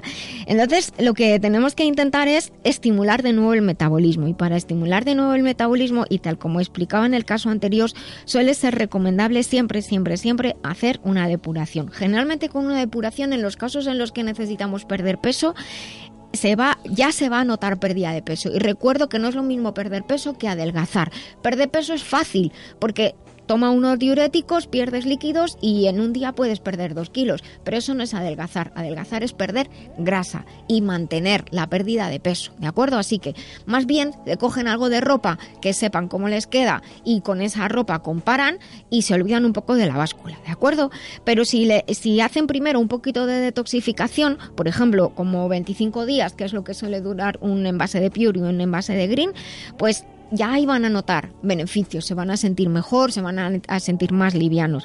Y luego pueden añadir de la línea Masterlife hay uno específico para control de peso que se llama X-Slim, es el que tiene la etiqueta roja, y ese va a ayudar a, controlar el peso, a elevar un poquito la tasa metabólica, a la par que seguimos con esa depuración que es importante seguir haciendo. Y luego pues controlen el estado digestivo porque muchas personas les cuesta perder peso porque hacen las digestiones lentas o no van bien al servicio. Así que pues eso también pueden controlarlo con Aloe Plus o con Papayax. Esto en la web también tienen toda la, toda la información y también tienen desde ahí un formulario de contacto por si necesitan hacernos alguna pregunta, tal como han hecho estas personas. Así que muchísimas gracias por su confianza y saben que desde ahí, desde la web masterlife.info, pueden conectar con la tienda online si lo desean, consultarnos, tienen teléfonos de, consulta y están para, para ayudarles. En la web globalmedicalzone.com también tienen, por ejemplo, el complejo de castaño de Indias de la Casa Lambers, que quizás también les pueda venir muy bien. Así que muchas gracias por sus consultas. Doctora Lorite, ¿es verdad que el hígado es uno de los órganos más importantes del cuerpo? Así es, porque participa en la detoxificación de la sangre. Por eso yo recomiendo Master Life Green. ¿Y esto cómo lo explicamos a los oyentes? En el hígado se realizan tantas reacciones bioquímicas que de él depende todo el cuerpo, incluyendo el sistema nervioso, endocrino, inmunológico, incluso el estado de ánimo. Pues ya lo saben, Master Life Green, porque un hígado saludable es esencial para el bienestar. Master Life Green en Master masterlife.info. Masterlife, maestría para cada momento de la vida.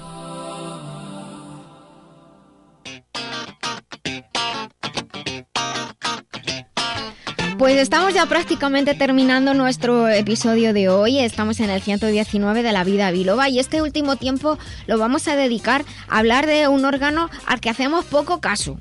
Y eso que es uno de los más grandes. El más grande es la piel. Pero eh, unido a la piel hay otro órgano que es como piel interna. Eh, mi abuela me decía, Nuria, somos como un tubo. Y me enseñaba el cartón de los rollos de papel del servicio. Y me decía, mira, por aquí es lo que entra por la boca y luego sale por el ano. Y entonces yo decía, madre mía, pues ya de mayor ese ejemplo me sirvió mucho y al rollo de papel le añadí el papel. Y entonces yo le explico a mis alumnos, Esto es nuestro cuerpo. Entra por la boca y por la nariz, lo que comemos y lo que respiramos, y sale por otros orificios generalmente inferiores. Pero inferiores porque están colocados en la parte de abajo, no porque sean inferiores, entendadme bien. Imaginaos un rollo de papel de servicio o un rollo de papel de cocina. Pues la parte de papel blanco o de otro color que está enrollado en el, en el cartón es nuestro cuerpo. Lo que no atraviesa el cartón no está dentro de nosotros está como parece que está dentro, pero no está dentro. Solamente entra en nuestro organismo cuando se absorbe, cuando atraviesa esa pared de que, que, representaría el cartón. Y eso ocurre con todas las mucosas.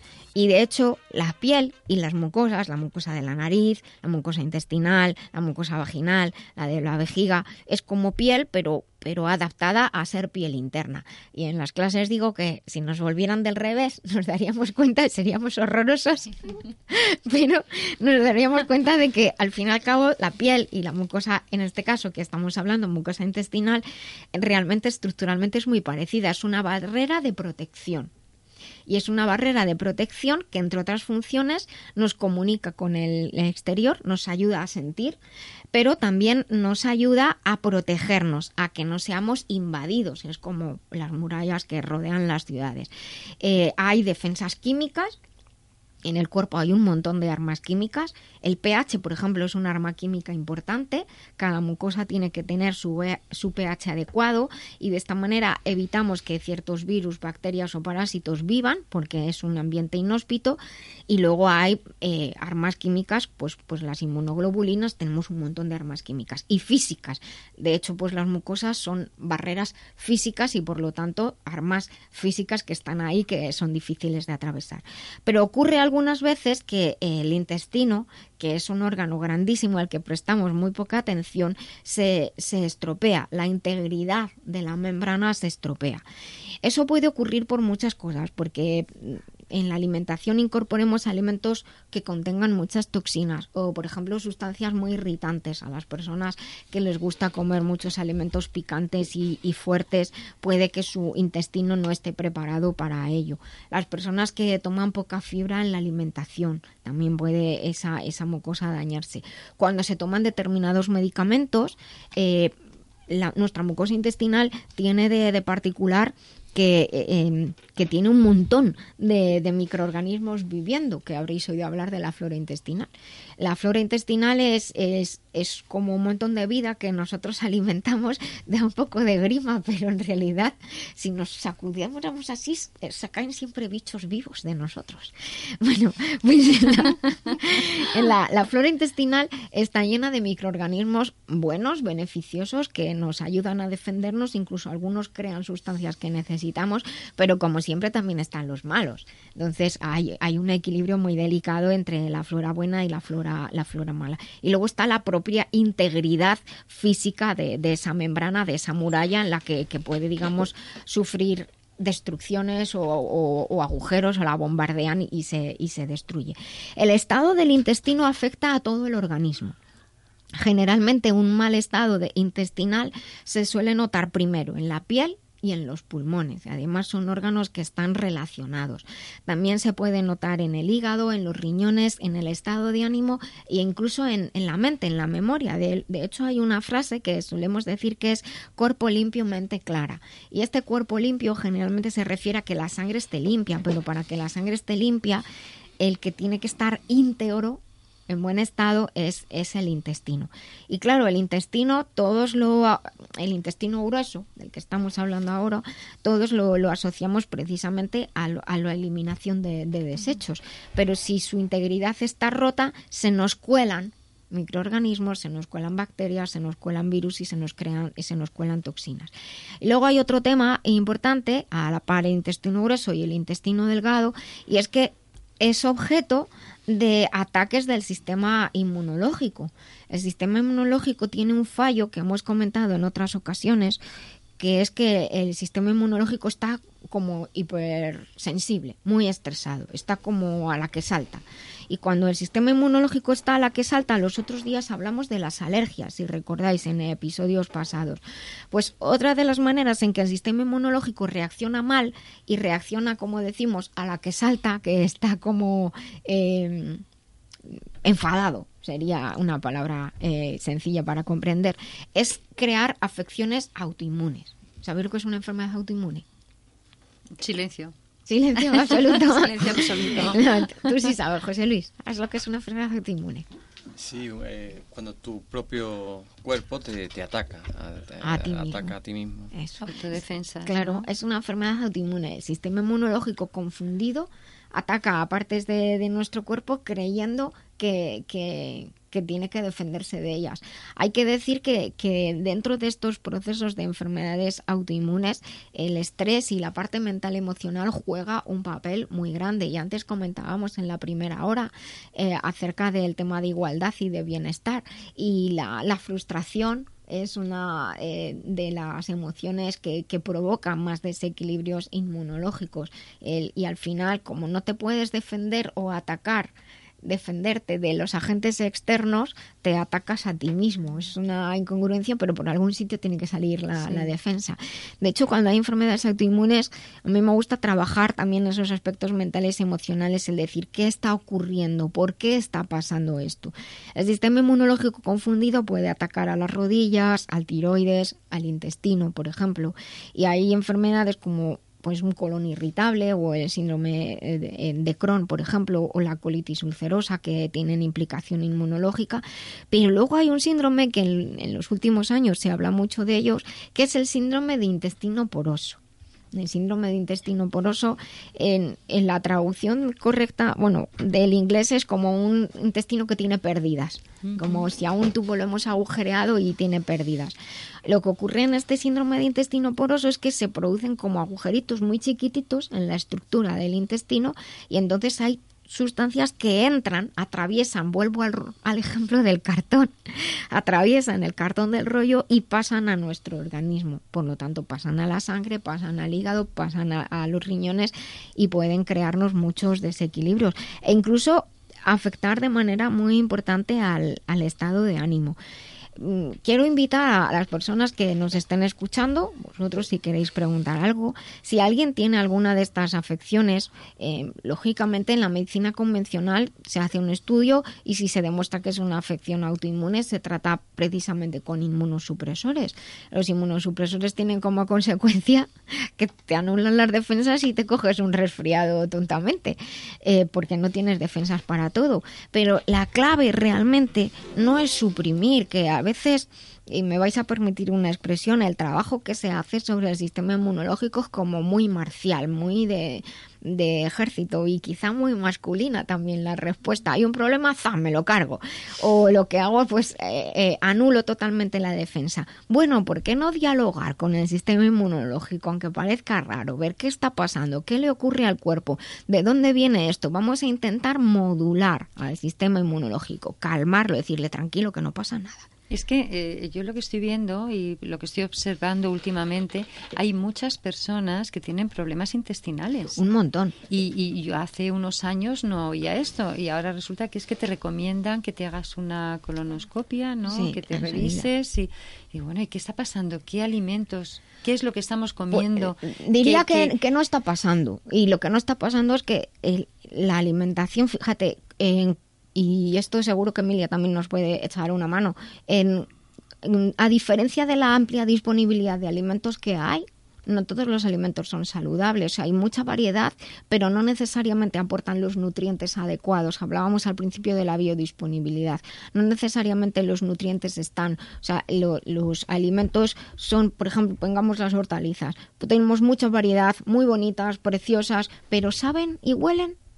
No. No, no, y no solamente, y tienen, y suelen tener carencias de nutrientes los, los cultivos, el forzar a la tierra eh, está haciendo que los alimentos se recojan antes y no, no tienen la cantidad de nutrientes que necesitamos. Y aparte, incorporan otra serie de, de, de- de sustancias para que sepan bien, huelan mejor, para que nos resulten agradables, para que duren más tiempo, que son perjudiciales para el organismo. En otro día hab- hablaremos, pero ya a la industria en Europa se le ha dado un tiempo y a mí me parece demasiado para eliminar las grasas trans de los alimentos. Eso que hace todo lo que sea muy untuoso, sospechad, leed las etiquetas, por favor. Lo que pone grasas hidrogenadas, parcialmente hidrogenadas. Eso son grasas antinaturales. Nuestro organismo no solo no las aprovecha, sino que si las aprovecha son como un alien dentro de, de nuestras estructuras bioquímicas. Para las personas, Nuria, eh, que nos estén escuchando, eh, por ejemplo, yo misma ahora mismo, Sí. yo te diría, a ver, aconsejame, ¿qué puedo comer durante unos días para ir haciéndome una limpieza y limpiarme un poquito y Mira, lo, lo más, eh, lo más eh, interesante es comer lo más natural y más limpio posible. Yo creo que la palabra es esa, limpia. Comer alimentos que sean naturales, eh, no alimentos procesados, evitar los procesados, para que algo sepa bien, para que algo tenga el color que nos gusta. Los guisantes no son tan verdes, no nos vamos a engañar. Para que algo tenga el color que nos gusta, para que algo dure casi que eternamente, tiene aditivos. Hay aditivos que son naturales. Cuidado, también esta es otra. No todos los E son artificiales. Hay naturales. La vitamina C, que es, es natural y la necesitamos para nuestro cuerpo, es un conservante maravilloso y le corresponde una E. Pero hay otros E que son artificiales y son perjudiciales. Entonces, hacer una dieta limpia. Eh, durante unos días, eh, mm, comer mm, poco o nada de- de proteína animal para dar más importancia a las hortalizas y a las frutas, que es donde están las vitaminas y los minerales, que son los micronutrientes. Son vitaminas, los minerales y ciertos flavonoides, que es lo que da color a, la- a las hortalizas, a las frutas. Fíjate que en las hortalizas y en las frutas cumplen funciones de defensa y en nuestro, esos colores tan maravillosos son de los flavonoides y de otro tipo de sustancias, pero a nuestro, a nuestro organismo nos ayudan a reparar tejidos. Y de esa manera, como decían los dibujos animados de pequeños, nos revitalizamos, nos remineralizamos y nos eh, damos un, chute de, vitaminas fuerte. Y dejar que no hace tanta falta, tanta falta la proteína y dejar durante unos días, no hace falta tanta proteína y no hace falta desde luego azúcar y menos azúcar refinado. Los hidratos de carbono están en los cereales de manera, de manera natural, están en las legumbres también y optar por dietas sobre todo limpias. Y, y así, de hecho, de pronto un día dice, veo mejor, pienso mejor, me cambian la piel, me cambian las uñas. Oye, Nuria, igual ya no da tiempo para responder esto, pero quizás en otro programa Dime. puedes explicar, porque yo he leído que también al contrario, tener eh, un, un cuidado con el intestino puede también impactar de manera positiva en los, en los problemas inmunológicos. Claro, de hecho, el, el- en el intestino está el 70% de nuestro sistema inmunológico gracias en parte al sistema linfático. Entonces, tener un intestino limpio ayuda a que todo el ejército, todo el ejército del sistema inmunológico es más que el sistema inmune en sí, pueda defenderse y de manera ordenada, a- eh, defenderse cuando tiene que defenderse y estar quieto cuando tiene que estar quieto. Y tenemos que terminar hoy, me dice Dani, muchas gracias por la pregunta, la ampliaremos en otro día y recuerden sonreír que es gratis, el cerebro cree que somos felices y todo el cuerpo así lo percibe. Hasta el próximo sábado, vivan conmigo la vida biloba.